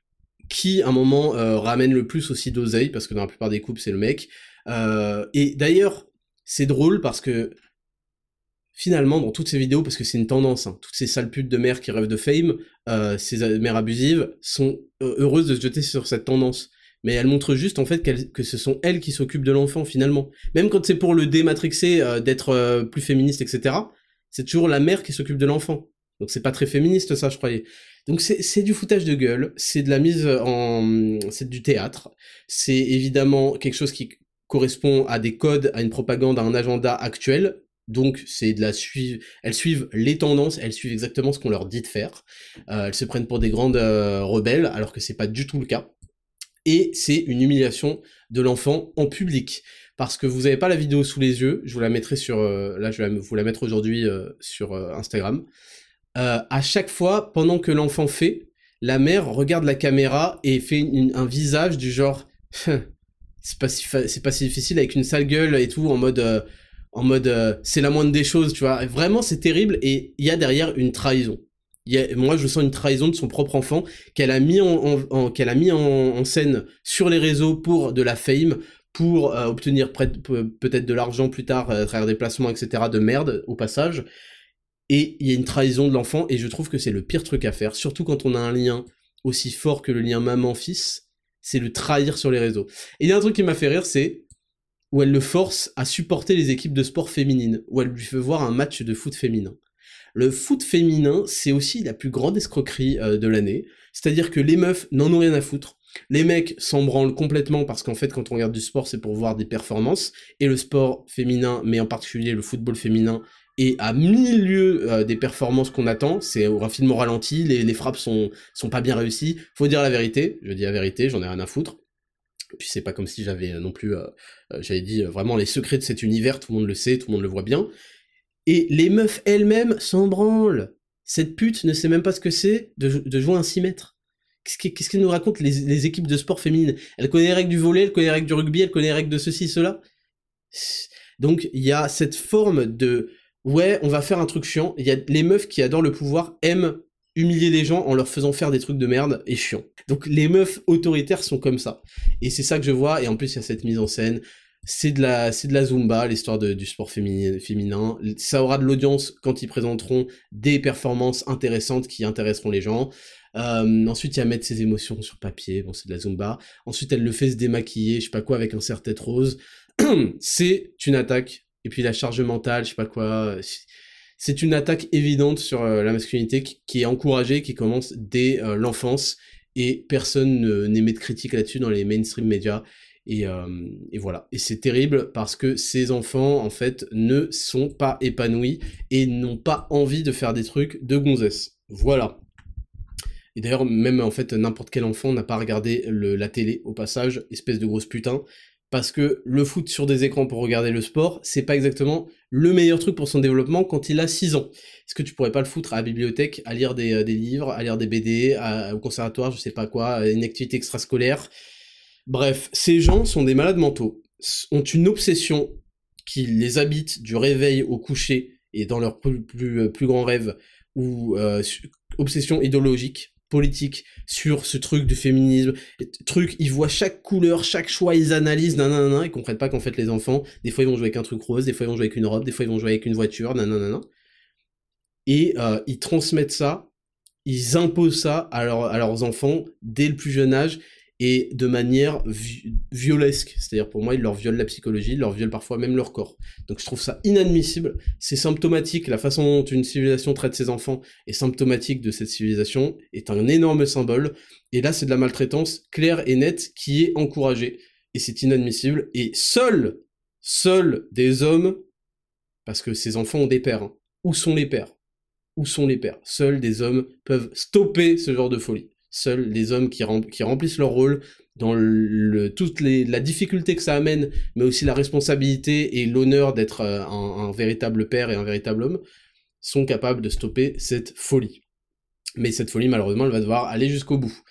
Et c'est tout pour cette rubrique numéro 2, les news de la semaine. On va passer à la rubrique numéro 3. Euh, la rubrique numéro 3, leçon de vie. C'est parti, jingle. Rubrique numéro 3, leçon de vie. Cette semaine, euh, je voulais euh, je voulais finir euh, ce que j'ai commencé la semaine dernière. La semaine dernière, je vous expliquais, c'est un guide complet sur fixer et atteindre ses objectifs en 2023. Cette semaine, je voulais vous expliquer que, en fait, dans l'atteinte de vos objectifs, dans ce grand trajet qui vous attend dans la vie, vous allez évidemment rencontrer des difficultés, des échecs. C'est ce qui s'est passé d'ailleurs pendant le devoir de la semaine, on en reviendra à la fin de la semaine. Euh, à la fin de la, la fin du podcast. Euh, et en fait, je voulais vous expliquer une chose qui fait la différence entre, euh, si on veut dire, entre un loser et un winner. J'aime bien l'expression loser, je vous l'avoue. L'expression winner, je l'aime moins parce que certes, il y a des gens qui perdent et donc il y en a qui accumulent les victoires. Mais on n'est jamais winner parce que la course ne finit jamais, la compétition ne finit jamais. On change juste de ligue. Ça, je veux que vous le compreniez on ne gagne pas. Faut pas que vous commenciez à célébrer et à, devenir complètement euh, euh, incontrôlable parce que vous avez réussi un truc. Je vous ai dit la semaine dernière qu'il fallait rester stoïque. Mais surtout parce qu'en fait, on ne gagne jamais. C'est d'ailleurs ça, c'est d'ailleurs la critique numéro une euh, que font les gens qui critiquent les gens du développement personnel, les entrepreneurs, etc. Ils disent mais regarde man, voilà, moi je t'ai déjà dit, faut être heureux man dans la vie. Regarde ces gens, ils sont malheureux parce qu'ils arrivent jamais à leur objectif, man. Dès qu'ils arrêtent, dès qu'ils atteignent leur objectif, tac, ils passent au suivant, c'est sans fin, man. Tu vois? Ces fils de pute. Donc euh, évidemment, on change. En fait, on ne, devient jamais un winner, on ne gagne jamais, on change de ligue. Euh, comme dans comme dans League of Legends, si vous voulez, il y en a qui sont confortables euh, dans la vie à être en silver, à être explosé, pourquoi pas? Il y en a qui jouent beaucoup et qui sont toujours genre leur plus grande fierté c'est d'être gold. En gros, moi je suis gold 3 et c'est attends, c'est une blague ou quoi? Moi, quitte à ce que vous jouiez à League of Legends, si vous jouez comme un bâtard, c'est pour avoir des résultats de bâtard. Je veux que vous ayez comme ambition d'être un énorme streamer League of Legends, d'être un joueur compétitif, je sais pas quoi. Si vous accumulez les heures et que vous êtes gold ou platine, genre, genre, qu'est-ce que vous faites en fait? Normalement, à ce niveau-là d'un, de, comment, d'implication, d'impliquement personnel, vous devriez être en train de regarder des streams de joueurs pro pour voir ce qu'il a fait exactement, nanan, vous entraîner à faire ça, être au courant de chaque méta, chaque truc qui bouge, et être meilleur, bande de, bande de nuls. Sinon, vous arrêtez à tout jamais, les jeux vidéo, c'est pas fait pour vous. si vous êtes toujours pas euh, high diamant ou master alors que vous jouez comme des bâtards, euh, vous avez pas, pas le droit de jouer, voilà. Ça, c'était la petite, euh, la petite parenthèse. Mais ce que je voulais vous dire, c'est que dans la vie, on progresse et on fait que évoluer de ligue. Au début, on est en ligue plastique, ensuite on est en ligue truc, et on est avec de moins en moins de gens qui sont de plus en plus haut niveau. Voilà. Mais ce qui fait la différence entre les gens qui changent de ligue, qui évoluent, et les losers, elle est très simple, c'est analyser ses échecs. Voilà, c'est très très simple. Les gens qui sont en capacité d'analyser leurs échecs, ça paraît très simple comme ça, mais vous allez voir que ça l'est pas être capable d'analyser quand on n'a pas réussi, parce qu'en fait, on ne fait que ça. Des fois, on teste des trucs, ça marche, ça marche pas. Des fois, on teste un truc, ça marche, super. Il faut être capable d'analyser pourquoi ça a marché. Il faut être capable d'analyser pourquoi ça n'a pas marché. Pourquoi? Parce qu'en fait, les leçons que vous tirez de ça vont faire en sorte que vous allez progresser. Vous pouvez pas progresser sans faire d'erreurs, et vous pouvez pas progresser sans analyser vos erreurs et comprendre pourquoi elles se sont produites. Et là, on en arrive à un concept qui est la clé, en fait, de ce que je voulais vous expliquer, c'est la responsabilité totale, la responsabilité personnelle totale. Je vais vous donner un exemple très simple pour que vous compreniez ce qui fait que les gens, la plupart des gens, restent à leur niveau, restent des merdes, n'évoluent jamais, et restent en ligue silver, voire en ligue caca. Ils ont une capacité surnaturelle et je suis désolé de le dire, mais je vais prendre un exemple certaines meufs, à réfuter toute responsabilité quand il se passe quelque chose. Qu'est-ce qui se passe quand on est un gros bébé? Quand on est un bébé, on fait caca dans sa couche, ok? Et il y a quelqu'un qui vient nous changer. Donc c'est pire que ça, il y a quelqu'un qui vient renifler le caca. C'est en général c'est votre mère. Elle fait hum, ça pue, t'as fait caca parce qu'en fait t'es tellement euh, t'es tellement un mec sur qui on peut pas compter qui est capable de rien faire que tu peux même pas te dénoncer, te poucave que tu t'es chié dessus. Donc t'es un bébé, t'as fait caca, il y a maman qui arrive, elle fait putain ça sent le caca. Elle vérifie, elle va jusqu'à te changer la couche, nettoyer les fesses, elle t'en met une, sachant pertinemment que tu vas refaire caca comme une merde. Parce que t'es un enfant et t'es un, un, bébé, c'est normal, ok? C'est normal quand on est un bébé, on l'accepte tout à fait. Euh, et puis il y a un moment où tu vas aller au pot, tu vas dire à maman j'ai envie de faire caca, bon ça s'améliore quoi. Par contre quand t'es un, grand, une grande personne, c'est pas normal en fait. Faut comprendre que c'est pas normal. Et si tu acceptes en fait d'être aussi peu responsable et aussi peu autonome et que quelqu'un en fait vienne s'occuper de toi sous tous les aspects de ta vie et que c'est jamais ta faute, eh bien en fait tu dois accepter les conséquences qui vont aller, tu dois être cool avec le fait d'être une énorme euh, médiocrité absolue qui ne fait rien de scier dans la vie. Et c'est cool parce que tu vas passer ton temps à rêver de choses, ah t'aimerais tellement, t'aimerais tellement, t'aimerais tellement, mais ce qui est dangereux, c'est de continuer à rêver en pensant que ça va se passer un jour. Non, tu as le droit de rêver, j'aimerais tellement, mais ton cerveau doit toujours te rappeler, mais c'est vrai que je suis euh, quand même du genre à être une grosse merde, et à faire quelqu'un dans ma couche et attendre que tout le monde vienne me changer. Parce que c'est ça la réalité. Et en fait, pour vous donner un exemple très concret, euh, les meufs ont une capacité surnaturelle à fuir les responsabilités et à trouver des justifications et des raisons pour, pour tout ce qui leur arrive dans la vie. Ah ouais, mais tu comprends, c'est parce qu'en fait, elle a fait ça, et ah putain, je regrette tellement, ce serait pas arrivé si en fait toi t'avais pas fait ça, et si t'avais pas dit ça, ça m'aurait pas énervé, et après j'aurais pas fait un doigt au volant, et euh, j'aurais pas fait un accident. C'est un truc d'énorme meuf. Mais les meufs, on leur pardonne, parce qu'elles sont belles, et qu'elles ont plein d'autres qualités. Notamment euh, le fait d'être patiente, d'être gentille, euh, on a envie qu'elles s'occupent de nous, euh, et au passage, c'est inscrit dans notre code génétique de, de nous reproduire avec. Donc on leur passe pas mal de caractères de merde. Par contre, quand on est un bonhomme, quand on est un mec, c'est un léger problème et en fait ça donne envie de mettre des balayettes aux gens et vous méritez d'être des vieilles larves de merde qui ont rien qui ont jamais rien dans la vie parce que vous le méritez pas en fait. Parce que vous êtes incapable de prendre la responsabilité de quand vous avez fait de la merde. Et en plus l'étape 2 c'est ensuite d'analyser. Donc on va commencer par le 1 prendre la responsabilité. Il faut que vous acceptiez d'arrêter de vous plaindre. J'ai fait un conseil de chat numéro 4 il me semble ou 3 qui est tellement important qu'il est dans le top 3. Donc il y a faire ses 10 000 pas, 4 œufs par jour, et il y a arrêter de se trouver des excuses. Vous ne pouvez pas continuer à trouver des excuses, parce que trouver des excuses, c'est entraîner votre cerveau à chercher des raisons exogènes, c'est-à-dire extérieures, à ce qui vous arrive dans la vie. Et donc, quand les raisons sont extérieures à ce qui vous arrive, bah finalement vous aurez rien, pu faire pour éviter cette situation forcément, c'est la conséquence immédiate de trouver une excuse, c'est qu'on se dit que ça se reproduira. Ça se reproduira parce que si cette même excuse se reproduit, la même conséquence se reproduira. Vous comprenez? Donc, il faut impérativement stopper les recherches d'excuses, impérativement.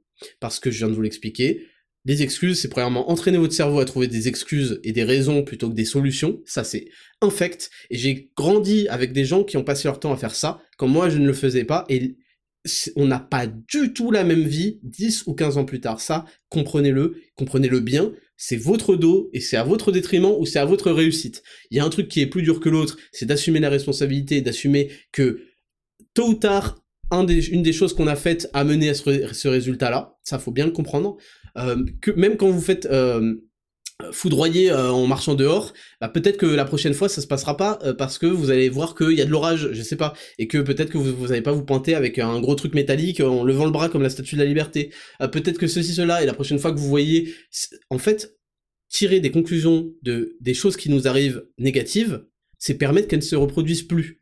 Quand vous tirez un trait là-dedans par ego parce que vous refusez d'accepter que vous avez des failles, et plus vous avez des failles, et plus vous refusez d'accepter que vous avez des failles, vous vous condamnez volontairement à rester dans ces, failles-là et rester une merde. Parce que rien n'arrive aux gens qui collectionnent les failles et qui n'arrivent pas à progresser et à, s'auto-évaluer. À faire preuve d'autodérision, par exemple, et à faire preuve d'autocritique. C'est fondamental. L'autocritique doit être dans vos actions, mais aussi dans vos réflexions, dans vos idées. C'est fondamental. Donc une fois qu'on tire la pleine responsabilité des choses, qu'on ne se trouve pas des excuses et qu'on accepte que même quand on se fait écraser, bon j'abuse, hein, mais euh, c'est pour vous compreniez le principe, vous faites écraser euh, au passage piéton. Pourtant, euh, voilà, qu'est-ce que disent, qu'est-ce que dirait une meuf, une féministe? Ouais, c'est la faute des, des chauffards. moi j'ai traversé, le feu il était vert. Mais ta gueule, ta gueule, t'as as complètement raison aux yeux de la loi, c'est super, tu vas gagner ton procès. Par contre, t'as quatre jambes et quatre pieds et quatre mains à l'hôpital qui peuvent plus bouger. Donc ta règle de merde du petit bonhomme vert, on s'en carre l'oignon parce que ta vie est détruite. Est-ce que tu comprends? Énorme stupide. Euh, pareil, on, peut aborder un sujet plus délicat, mais qui, voilà, je vais pas le citer parce que euh, vous savez très bien de quoi je parle, mais qui fait référence aussi aux féministes et à la responsabilité individuelle, oui, il y a des meurtriers, il y a des gens pas bien qui ont des mauvaises intentions, mais c'est pas parce que tu as le droit, euh, c'est dans ta liberté de te balader complètement ivre à 3h du matin dans un quartier de merde, que, euh, tu vois, ça c'est sur le papier c'est cool, mais nous on s'intéresse surtout à ce qui va se passer à la conséquence on peut, euh, on peut lutter contre tout le reste qui a permis la conséquence, mais par contre, quand on a un minimum de jugeote, oui, tu traverses au passage piéton, tu traverses quand le petit bonhomme est vert, mais tu regardes à gauche et à droite quand même, au cas où il n'y a pas un fils de pute qui a oublié d'enlever le pied de l'accélérateur, tu vois. Donc, premièrement, quelle que soit la situation, se prendre une dose de responsabilité là-dedans, c'est obligatoire si on passe à la suite. Et ensuite, ce qui fait vraiment la différence, Déjà, cette étape, elle n'est pas franchie pour euh, la plupart des gens, et après, ça dépend des, niveaux. Ce qui fait vraiment la différence, c'est analyser pourquoi est-ce que ce qui nous est arrivé de mal nous est arrivé. Qu'est-ce qui s'est passé? Qu'est-ce qu'on a fait pour que ça arrive et pour que ça arrive plus? Et ça, c'est fondamental. Vous seriez surpris de la capacité surnaturelle, je redis surnaturelle, parce qu'en fait, la survie ne permet pas euh, toutes ces, tous ces méli-mélos de cerveau que les gens font. Hein Euh, pour survivre, faut absolument euh, performer comme un enculé. Pour performer comme un enculé, il faut voir quand on a fait de la merde parce qu'en fait notre vie était en jeu. Vous comprenez? Donc tout ça c'est surnaturel parce que ça va à l'encontre des euh, de l'instinct de survie primaire qui est de dire ou putain, n'importe quelle erreur peut m'apporter des conséquences désastreuses. Donc ce que je vais faire, c'est que je vais accepter de mettre mon ego de côté pour analyser comment je vais arrêter de faire des erreurs de merde qui peuvent mettre ma vie en danger. Mais quand il n'y a plus ce genre de conséquences dramatiques, c'est compliqué. D'ailleurs, certains prêchent que on devrait associer à des objectifs et à des choses qui nous tiennent à cœur des conséquences dramatiques. Mais la, réalité, c'est qu'on va pas les tenir, on va pas s'infliger soi-même quand même des conséquences dramatiques. Mais euh, bon, certains euh, prônent ça peut-être pour faire certaines expériences scientifiques aussi. Donc ensuite, oui, il faut rationaliser l'échec, il faut l'expliquer. Et c'est complètement complémentaire avec ce que je vous ai dit la dernière fois, parce que ce que je vous ai dit la dernière fois, c'est cool, le monde est parfait, on se réveille, on fonce vers ses objectifs, super, faut faire ça, ça, ça, faut se concentrer, faut faire du deep work pendant deux heures, pas de notification, Mais il y a des moments où ça, il y a des choses qui vont pas marcher, il y a des moments où ceci, cela, il y a des moments où vous allez devoir être flexible dans vos plans, et il y a des moments où vous allez avoir des problèmes d'emploi du temps parce que c'est le cas de tout le monde, tout le monde. Et vous allez devoir analyser. Comment ça se fait que ça, ça a sauté J'étais habitué à faire ça, euh, j'ai eu un saut d'emploi du temps et ça a sauté. La plupart des gens vont dire bon cette semaine j'ai eu un problème, euh, l'emploi du temps était un petit peu chelou euh, et donc ça a sauté et donc voilà. Quelqu'un qui veut progresser, il va dire j'ai peut-être mal fixé mon horaire de travail. Je vous parle en anticipation d'ailleurs du devoir de la semaine. J'ai peut-être mal anticipé l'horaire que j'avais fixé de travail. Il faudrait que je fixe un autre horaire où je pourrais plus facilement m'y fixer. Euh, peut-être que ceci, cela. Peut-être que mon emploi du temps, il est complètement instable parce que j'ai fait de la merde dans tel ou tel euh, domaine. Peut-être ça, ça, ça. Vous comprenez? Et c'est ça qui fait qu'en fait, en se remettant en, question et en essayant de comprendre là où on a échoué, là où on a fait une erreur, on fait en sorte de ne plus jamais la, reproduire, ou le moins, le moins possible. Et ça paraît évident, évidemment, sur l'écrit, ça paraît évident, mais vous savez que les comportements humains sont très euh, complexes. Et la réalité, c'est que par ego, par arrogance, les gens ne passent jamais cette étape-là parce que ils ont un problème à admettre qu'ils peuvent faire des erreurs et commettre des fautes et en avoir la responsabilité. Ça doit toujours être face à un élément extérieur. Voilà. Donc c'est tout ce que je voulais développer dans cette leçon de vie. Je pense qu'elle est fondamentale. Vous devez arrêter les erreurs, euh, les erreurs, arrêter les excuses, prendre la responsabilité d'absolument tout et surtout passer autant de temps à analyser vos échecs et vos réussites. Quand vous réussissez quelque chose, vous devez aussi vous vous, vous poser 5 minutes et faire tiens, ce truc-là a super bien marché, comment ça se fait? J'avais fait ça, ça, ça, et c'est assez ça aussi d'avoir un carnet, de noter euh, pas mal de choses dans la vie et à l'entraînement. Tiens, quand j'avais mis en place le protocole tel, Zero to Hero par exemple, ça a grave bien marché, mes perfs ont augmenté, mon physique, non, non, non. Euh, j'avais telle diète, euh, telle calorie, non, non. tiens, quand j'ai fait ça un peu de la merde, ouais, j'avais des résultats un peu de merde.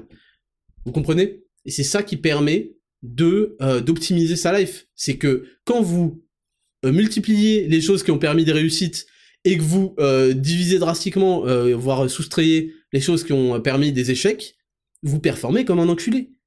Et après, la vie fait qu'en fait, vous pouvez apprendre de plus en plus parce que les trucs à la con, euh, d'échecs de merde, d'erreurs de, merde, bah vous avez déjà tiré des leçons depuis un moment.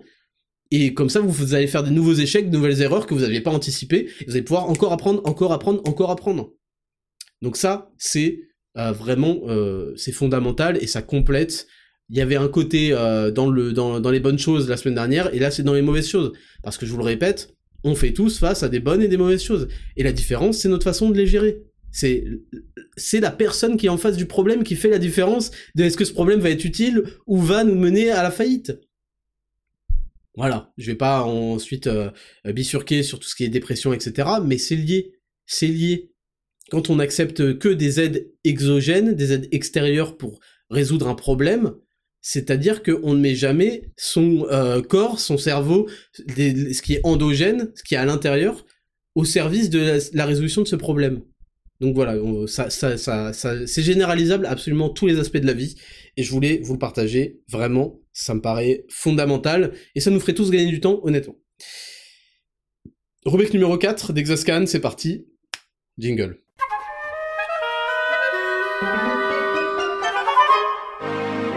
Rubrique numéro 4 d'Exascan. Cette semaine, on aborde encore les bases pour ce mois de septembre avec des choses sur lesquelles vous allez probablement encore une fois revenir. Et c'est très normal. Vous inquiétez pas, maintenant il y a le sommaire de l'émission en description du podcast. Vous pouvez tout de suite retrouver vos rubriques. Et c'est fondamental. La semaine dernière, on a parlé de comment performer le jour. Cette semaine, on va parler de comment performer la nuit. C'est un binôme, c'est un cycle. Beaucoup de choses fonctionnent en cycle dans la vie. Et on commence par la journée. Vous ne pouvez pas avoir de soleil sans avoir la lune. Vous ne pouvez pas avoir de jour sans avoir la nuit. C'est pour ça que vous devez d'ailleurs être en paix, d'un point de vue philosophique, avec les mauvais moments. Vous n'aurez pas de bons moments sans avoir des mauvais moments. C'est comme ça. Et vous devez savoir que le prochain mauvais moment arrive plus ou moins tôt. Êtes-vous prêt? On va faire un guide complet du sommeil parce que c'est super important. Je vais vous dresser euh, des éléments idéaux. La question n'est pas de savoir si euh, moi je peux pas faire ça, je m'en fous. C'est pas la question. La question c'est est-ce que c'est euh, idéal? Oui. Est-ce que c'est intéressant? Oui. Est-ce que dans l'idéal vous pouvez tout appliquer? Voilà tout ce qui nous intéresse et c'est du savoir. C'est important d'avoir le savoir quand on fait les choses bien, ce qui permet de pas vivre au hasard, et d'avoir le savoir aussi quand on fait les choses mal pour savoir ce qui va se passer derrière et ne pas être surpris que ah tiens je me sens complètement fatigué. Là on sait exactement dans les détails pourquoi du comment. C'est super important d'arrêter d'avancer dans la vie au hasard et d'essayer de comprendre ce qui nous arrive en permanence et ça rejoint d'ailleurs la leçon de vie euh, précédente. Donc j'ai euh, bon évidemment moi moi personnellement mon sommeil n'a rien à voir aujourd'hui et avant et avant il y a un an, et avant il y a deux ans, et avant il y a bien, plus. Parce qu'aujourd'hui j'ai compris et j'ai appris. Et donc du coup j'ai pu mettre en place des choses, et surtout comprendre quand j'étais complètement euh, mort ou quoi, pourquoi. Donc c'est euh, vraiment quelque chose qui porte ses fruits, c'est pas juste du blabla à la con, c'est quelque chose que j'ai expérimenté. Tout, tout ce dont je vous parle, de toute façon, sur quelque chose que j'ai expérimenté, qui a porté ses fruits, et quand je l'ai pas expérimenté, je vous dis, certaines personnes disent que ça, voilà, je verrai ce que ça donne. J'ai euh, commencé par, euh, je vais commencer par vous raconter la petite histoire d'un mec qui en a fait une vidéo très intéressante où en fait il a mesuré son sommeil à l'aide d'une application ou je sais plus d'un matelas je crois, la qualité de son sommeil, nanana, il voulait voir d'ailleurs la fiabilité de ces informations là et il n'a regardé aucune fois les résultats. Voilà, donc à un moment donné c'était pas avec le téléphone parce que forcément quand tu débrouilles le téléphone ça t'affiche le truc, je crois que c'était avec un matelas, il n'a pas regardé pendant 30 jours les résultats de ses mesures de sommeil.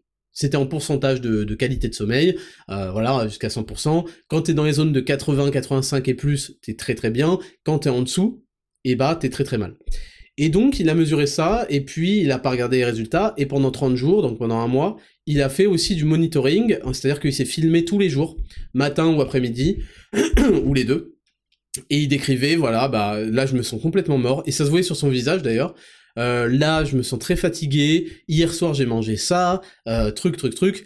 Putain, j'ai eu une journée productive de ouf. Là, je me sens d'aller encore au sport. Euh, de, je suis trop, je, suis trop saucé. Je suis trop en forme. Nanana. Et à l'issue de ces 30 jours, il a fait une vidéo YouTube qui était très intéressante où il a confronté les vidéos de son ressenti et il a découvert le score de son sommeil. Eh bien, sachez qu'il y avait une accuracy, une précision de 100%. Tout était limpide à chaque fois qu'il passait une bonne journée, son sommeil était de très bonne qualité. À chaque fois qu'il passait une journée de merde, son sommeil était épouvantable. Et il a pu aussi en déduire que certaines activités avant le sommeil avaient rendu ce sommeil épouvantable parce qu'il a tout traqué, il a tout tenu compte. Je trouvais cette euh, expérience très intéressante parce que elle supprime le, euh, le, biais de voir son résultat et donc d'adapter sa journée en fonction de son résultat. C'est un biais psychologique qui fait que par exemple moi aujourd'hui, je ne mesure pas mon euh, ma qualité de sommeil. On en reparlera après. Donc, c'est la preuve que ce mec qui n'a aucune discipline euh, par ailleurs, parce que ses journées ne se ressemblaient pas, hein, il, vivait au hasard. En fait, il vivait au hasard comme 90% des jours. Eh bien, euh, parfois, il avait envie d'aller au sport. Tiens, c'est marrant. Quand on a bien dormi, quand on a bien récupéré, on est plein d'énergie, on fait une activité. Sauf que le problème, c'est que vu que rien n'est régulier parce que tout est fait au hasard, bah on va au sport au hasard, on a des résultats au hasard, des fois on est productif, pas productif, c'est de la merde. C'est de la merde, surtout quand on est entrepreneur. Alors on n'est pas dans la, rubrique entrepreneur, mais euh, j'ai une info pour vous, messieurs les entrepreneurs et mesdames. Personne ne vous paye de, salaire à la fin du mois. vous êtes complètement responsable du niveau de productivité que vous avez. Donc c'est intéressant de le booster et de le maximiser. Maintenant, on va passer au guide complet sur le sommeil. Donc, je vous ai raconté cette petite histoire. Donc, euh, qu'est-ce qui se passe pendant le sommeil, pour commencer? Pendant le sommeil, vous avez des sécrétions d'hormones je vais pas en faire la liste, vous connaissez les principales, euh, la testostérone, l'hormone de croissance, euh, etc., etc. Vous avez une réparation totale du corps et du cerveau. Je pense que là, jusque-là, je je vous apprends rien. Et vous avez une mobilisation de la mémoire. Vous avez plein de mémoire qui sert à rien, qui est virée à la poubelle, et vous avez de la mémoire qui commence à être sollicitée, parfois même elle va être utilisée dans les rêves, etc. Donc c'est vraiment, on a été designé, parce qu'il faut se dire un truc, moi quand j'étais, je me souviens quand j'étais lycéen, on m'avait demandé qu'est-ce que tu voulais faire dans la vie, et j'avais répondu que je voulais, parce qu'en fait je fais des nuits blanches sur Dofus comme un gros fils de pute. Il faut une semaine pour récupérer d'une nuit blanche, ça c'est la petite info que je vous donne. Euh, en buvant du coca et tout, en plus. Pas, pas zéro, mais le coca full sucre. Et donc, euh, je m'étais dit, putain, ça me fait chier le sommeil, c'est chiant de dormir. J'étais un énorme enfant, quoi. Euh, on passe quand même 8 heures par jour. Ces 8 heures, imaginez si on l'utilisait de manière productive, ou pour jouer à Dofus, comme je suis encore plus haut niveau. Euh, D'ailleurs, il y avait plein de bots qui venaient euh, farmer, euh, parce que je faisais mon métier souvent, parce qu'il y avait personne sur les ressources, les arbres, les trucs, il y avait plein de bots. Bref. Donc, j'avais répondu, bah moi j'aimerais bien inventer une pilule qui permettrait de donner tous les bienfaits du sommeil sans avoir à passer 8 heures à dormir comme un clown, quoi. Et en fait, c'est là où on se rend compte que la machine est merveilleuse et inimitable, la machine humaine, et même en général de la vie, c'est que on est programmé pour dormir. On est programmé pour dormir, et point barre. Certains même avancent qu'on est programmé pour être euh, réveillé, et qu'on a commencé, l'être humain ou la vie a commencé juste avec du sommeil. Bon, assez, ça c'est une question dont on se branle. Donc on est programmé pour dormir on est programmé pour faire de la destruction la journée et de la reconstruction la nuit. Et c'est une phase qu'on peut pas esquiver, même si demain j'invente une gélule, ça ne marchera pas parce qu'il y a trop de mécanismes en place. C'est magnifique d'ailleurs à, étudier. J'ai pris beaucoup de plaisir à vous préparer ce sujet parce qu'on se rend compte que la machine est formidable. Dans le sommeil, vous allez avoir quatre phases. Vous avez une phase d'éveil, voilà, faut que vous sachiez, parfois vous avez des éveils, c'est normal pendant la nuit. Euh, souvent c'est quand vous avez bougé d'ailleurs. vous avez euh, une phase de sommeil paradoxal. Les Américains, je crois, appellent ça le REM sleep, c'est-à-dire Rapid Eye Movement, R-E-M, Rapid Eye Movement Sleep. Vous avez une phase ensuite de sommeil lent léger, sommeil lent profond. C'est vraiment, il y a une phase de sommeil lent léger, sommeil lent profond où vont être, le corps va vraiment être réparé et vous allez être mis dans une euh, pas une inactivité cérébrale, mais une activité du corps euh, assez importante.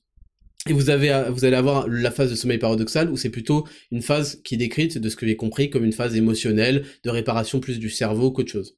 Et euh, c'est dans cette phase de sommeil paradoxal que vous allez avoir vos périodes de rêve. Et ces phases de sommeil paradoxal, c'est par cycle, qui font à peu près 1h30, vous allez alterner entre le sommeil paradoxal, puis l'an léger, l'an profond, on retourne peut-être à un éveil, et le, la phase de paradoxal, va être de plus en plus grande, c'est pour ça que souvent on rêve de plus en plus proche de son réveil.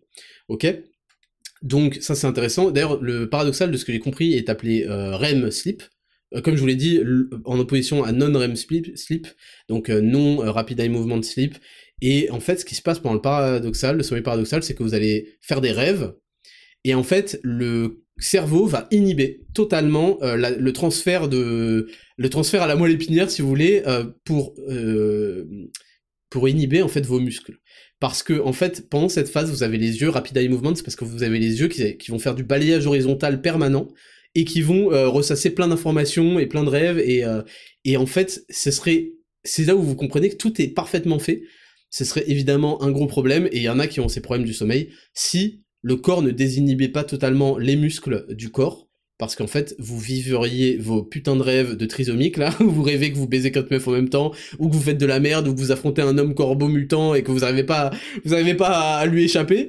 En fait, vous n'arrivez pas à lui échapper à bouger parce qu'en fait, votre corps vous met des putains de, euh, de suppression euh, du tonus musculaire. Imaginez si c'était pas le cas, vous, on vous retrouviez, on vous retrouveriez, on vous retrouverait, pardon, en mode loup-garou, euh, somnambule, en train de faire des dingueries. Bref. Je vous dis ça parce que j'ai rigolé, euh, j'ai vu des vidéos de mecs qui sont atteints de ce problème, ils sont là en train de passer le tuyau d'arrosage dans leur lit, c'est catastrophique. Qu'est-ce qui se passe aussi avant d'entrer euh, en sommeil? C'est que le corps va réduire sa température euh, d'à peu près 1 degré et va se mettre à sécréter beaucoup plus de mélatonine pour favoriser l'endormissement. Un bon sommeil, ça va être une meilleure humeur, une meilleure productivité, des meilleurs réflexes, des meilleures capacités physiques, des meilleures capacités cognitives, une meilleure santé et un meilleur système hormonal. Je vous l'ai dit, c'est fondamental, c'est ce qui permet de réparer le corps et de le rendre intestable la journée. Une bonne nuit de sommeil vous permet d'être d'avoir une superbe journée en termes de ce que vous voulez.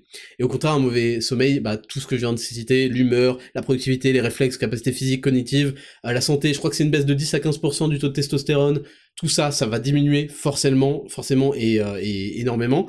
Ça vous apporter plus de stress, plus de nervosité aussi, on verra pourquoi dans les mécanismes plus précis, plus microscopiques juste après, et puis euh, ça va aussi, euh, ça amène forcément à la dépression, il y a une relation totale entre euh, le manque de sommeil et la dépression, et puis en plus, Pour parler de niveau physique, ça rend plus gras, parce que hormonalement ça le fait pas, et ça, ça, ça fout en l'air complètement vos hormones de la gréline et de la leptine. Gréline c'est l'hormone de la faim, leptine c'est l'hormone euh, de, euh, de la satiété en fait finalement, et ça fout en l'air ça, ce qui vous rend affamé en général quand vous avez des nuits de sommeil de merde, et en plus on va voir qu'il y a un rapport, c'est vraiment un cycle vicieux, euh, ou un cercle vertueux selon comment vous vous démerdez. Donc l'objectif pour chaque nuit de sommeil, c'est d'avoir de 7 à 9 heures de sommeil par nuit, et de manière régulière. Et ça, ça a forcément demandé de s'organiser, et donc d'anticiper. Pour l'instant, je vous fais le topo, ensuite je vous dirai quelles choses euh, sont à faire si vous voulez niquer votre sommeil, et quelles choses sont à faire pour optimiser son sommeil. Donc, euh, en fait, le sommeil, c'est euh, régi par un truc que vous connaissez sûrement qui s'appelle le rythme circadien, c'est-à-dire le rythme de la journée, et c'est réglé par une horloge interne dans le corps, tout est parfaitement fait, et pour info, c'est une région qui se situe dans, dans l'hypothalamus, qui s'appelle le noyau suprachiasmatique. L'hypothalamus, c'est un truc qui est au centre du cerveau. Et en fait, ce rythme circadien, il va décider qu'en début de journée, on va commencer à sécréter du, euh, ou de la cortisol, qui est l'hormone du stress, de l'adrénaline, bon, l'adrénaline, c'est l'hormone de l'action, hein, vous le connaissez bien, et surtout qui va programmer, après euh, réveil, environ 12 heures plus tard, le début de la sécrétion de mélatonine, qui va être sécrétée par la glande pinéale, mais on verra ça juste après. Je veux pas vous faire chier avec des termes techniques, c'est juste pour vous donner le topo et des choses intéressantes que vous pouvez retenir. Et en fait, ce réveil et ces sécrétions d'hormones par, je vous ai dit, cette horloge interne, vont être, si vous deviez retenir qu'une seule chose qui influence tout ça, c'est la lumière. La lumière perçue par la rétine, par les yeux, et peut-être la chose numéro 1 qui va influencer votre rythme et votre qualité euh, de sommeil. Et plus précisément, en fait, il faut comprendre que les yeux, c'est une partie du cerveau qui sort euh, du corps. C'est bizarre de voir ça comme ça, mais les yeux sont une partie de votre cerveau qui est située hors de votre corps par les orbites. Et en fait, ces yeux, bon, il y a certains nerfs, etc., qui s'occupent de ça, vont capter la lumière du soleil, et je vais vous dire juste après pourquoi, euh, comment, ce qui va se passer une fois qu'ils captent la lumière, et ce qui se passe aussi quand ils captent de la lumière, souvent forcément artificielle, enfin en fait forcément artificielle, euh, plus tard dans, euh, dans la journée, surtout dans la nuit. Donc là, je viens de vous donner quelques éléments du puzzle pour comprendre, mais si je devais vous donner un troisième élément intéressant à comprendre, on va parler d'une substance qui s'appelle l'adénosine. L'adénosine, euh, c'est une substance qui est sécrétée par le corps, c'est une substance neuronale qui participe à ce qu'on appelle l'homéostasie du sommeil, c'est-à-dire la gestion naturelle du corps du sommeil. L'homéostasie, c'est-à-dire ça, c'est utilisé en plein de, champs lexicaux, enfin dans plein de sujets différents, l'homéostasie, c'est pour ça que j'insiste pour que vous reteniez. L'homéostasie, c'est la façon dont le corps se gère tout seul de manière naturelle et très fiable. Euh, par exemple, le rythme circadien, l'horloge interne, c'est une forme d'homéostasie du sommeil. Et donc ça va déterminer votre fatigue et votre niveau d'éveil. Et en fait, cette adénosine, elle va s'accumuler et augmenter, augmenter, augmenter, augmenter tout le long de la journée. C'est important que vous reteniez ce terme d'adénosine, parce qu'on va en parler notamment quand on va évoquer la caféine. Vous allez produire de plus en plus d'adénosine toute la journée, et en fait cette adénosine, c'est elle qui va être responsable de votre niveau de fatigue. Vous comprenez bien qu'à la fin de la journée, vous avez atteint des niveaux très très élevés d'adénosine, donc votre corps ressent des niveaux de fatigue élevés. Et en fait, quand vous allez dormir, le sommeil permet de reset totalement vos niveaux d'adénosine. Vous allez repasser au niveau euh, de base, au niveau zéro, et la journée recommence, et là vous allez accumuler, accumuler, accumuler de l'adénosine, qui va vous envoyer le signal du sommeil, et vous allez donc aller dormir, et reset, et ainsi de suite. Et donc, vous comprenez qu'en fait, le mieux, la chose la plus performante, la plus productive, la plus optimisée, c'est d'adapter son rythme à cette production naturelle. Et c'est là où on va entrer dans le vif du sujet. Enfin, je vais vous donner des outils pour, euh, maintenant que vous avez compris un petit peu comment ça se passe. Euh, je rappelle donc qu'il y a l'adénosine, il y a le rythme circadien euh, avec le cortisol, l'adrénaline le matin, la mélatonine le soir, et je vous expliquer les bénéfices et les, inconvénients d'un mauvais sommeil et qu'est-ce que, à quoi servait le sommeil. Maintenant, vous comprenez qu'en fait, il va falloir du coup entraîner son cerveau à comprendre quand est-ce qu'on va dormir, qu'il est l'heure de dormir, et quand est-ce qu'il est l'heure d'aller de se réveiller. D'ailleurs, c'est drôle au passage parce que quand on a des bébés, quand on a des jeunes enfants, on leur met en place des routines pour leur faire comprendre, parce qu'au début un bébé euh, ne sait pas euh, quand est-ce que c'est la nuit ou pas, mais on leur met en place des routines pour leur faire comprendre quand est-ce qu'il est l'heure de dormir, quand est-ce qu'il est l'heure de se réveiller. Et bizarrement, quand on évolue, bah, bon, je vous ai dit exactement tout à l'heure qu'il fallait pas chier dans sa couche, mais quand on évolue et qu'on devient adulte, on arrête d'avoir ce genre de routine pour faire comprendre à son cerveau quand est-ce qu'il faut dormir, quand est-ce qu'il faut pas dormir. Et en fait, c'est euh, terrible, c'est un gros problème. Parce que du coup, on a un sommeil aléatoire et des résultats aléatoires, comme le mec de la vidéo. Donc, premièrement, je vais vous dire tout ce qui va niquer vos, euh, tout ce qu'il faut pas faire pour, enfin tout ce qu'il faut faire pour niquer son sommeil. Donc tout ce qu'il faut pas faire.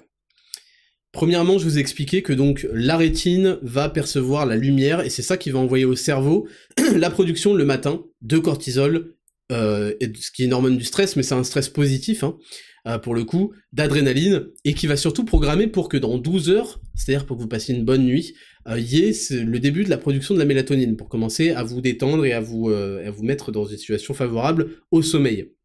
Et donc, ça veut dire que cette lumière-là, si on la perçoit dans la rétine à des heures où c'est pas du tout du tout euh, le soleil en fait, c'est-à-dire la nuit, vous allez vous envoyer des signaux de merde dans le cerveau. Vous comprenez, ça, peut complètement inhiber la production de mélatonine et ça peut aussi euh, générer encore du cortisol. Donc en fait la nuit, si vous voulez niquer votre sommeil, vous vous prenez des lumières fortes à tendance bleue. Euh, la lumière euh, dans le spectre bleu, c'est une lumière qu'on qu'on retrouve pas en fait dans la lumière chaude de la soirée. C'est une lumière propre vraiment euh, à la journée. Donc la lumière bleue, c'est pas un problème en fait en journée, c'est même favorable d'avoir de la lumière éblouissante toute la journée. mais en fait, si on commence à se la mettre la nuit, ça ça le cerveau n'est pas fait en fait pour ce genre de lumière la nuit. La nuit, on s'éclaire avec une bougie, on s'éclaire avec du feu, qui ne provoque pas du tout ces effets-là. Euh, au contraire, d'ailleurs, ça apporte de la chaleur, ça apporte euh, du, confort même psychologique qui favorise l'endormissement.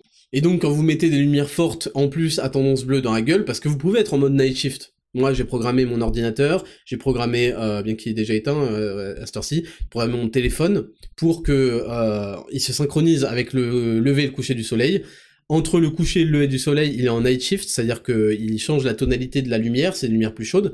Même si vous êtes en night shift, euh, avoir trop de luminosité, moi je vous invite à baisser, baisser la luminosité, euh, pas à fond, mais autant que faire se peut, quoi.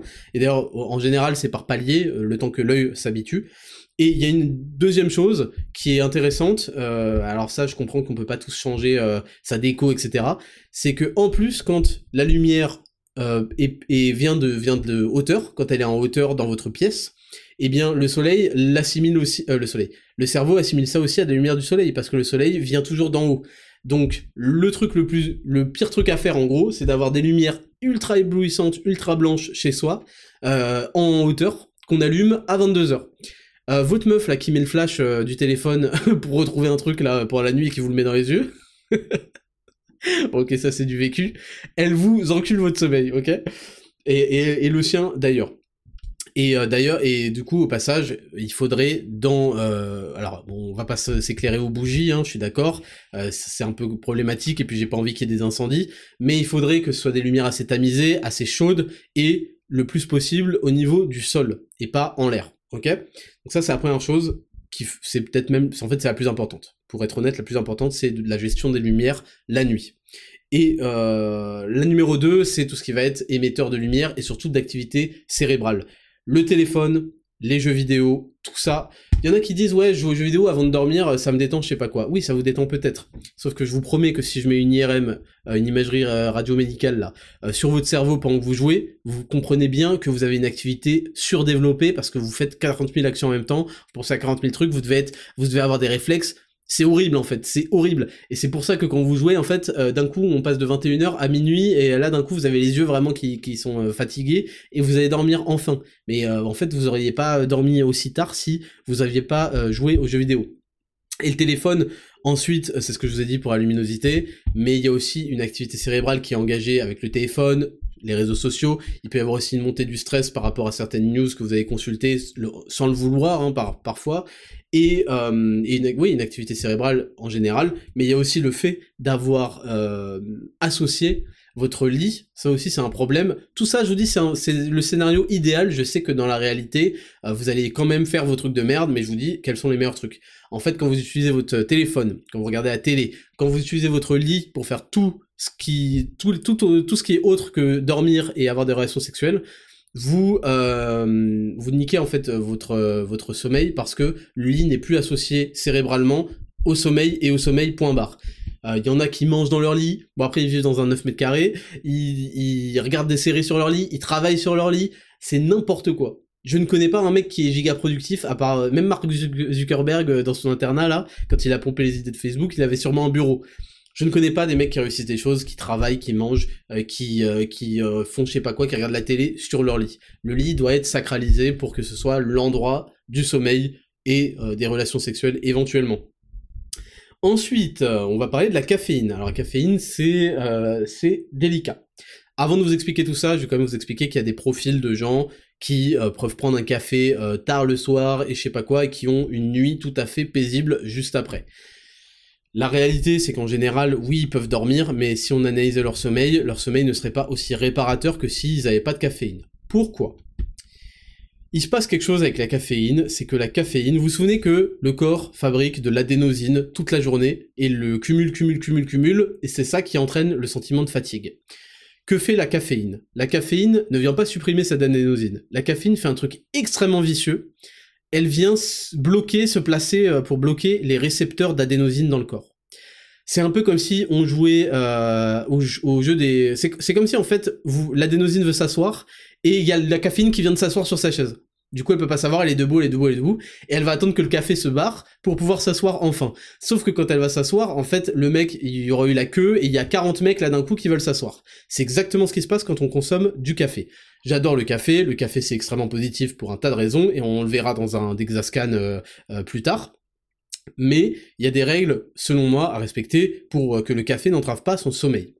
Ces règles-là, elles sont basées sur ce qu'on appelle la demi-vie. La demi-vie du café, c'est-à-dire le temps qu'il faut pour que la moitié de la caféine soit euh, dégagée du, du, corps, quoi, de, de... Merde, de, de, notre corps, j'ai oublié le terme exact. Et en fait, c'est des règles qui sont pas fixes parce que certaines activités comme le sport, etc., peuvent favoriser aussi l'endormissement, donc c'est deux éléments qui vont un peu l'un contre l'autre. Mais, en règle générale, si vous le pouvez, essayez de ne pas prendre de caféine 6 heures, 5 à 6 heures avant euh, l'heure de votre endormissement.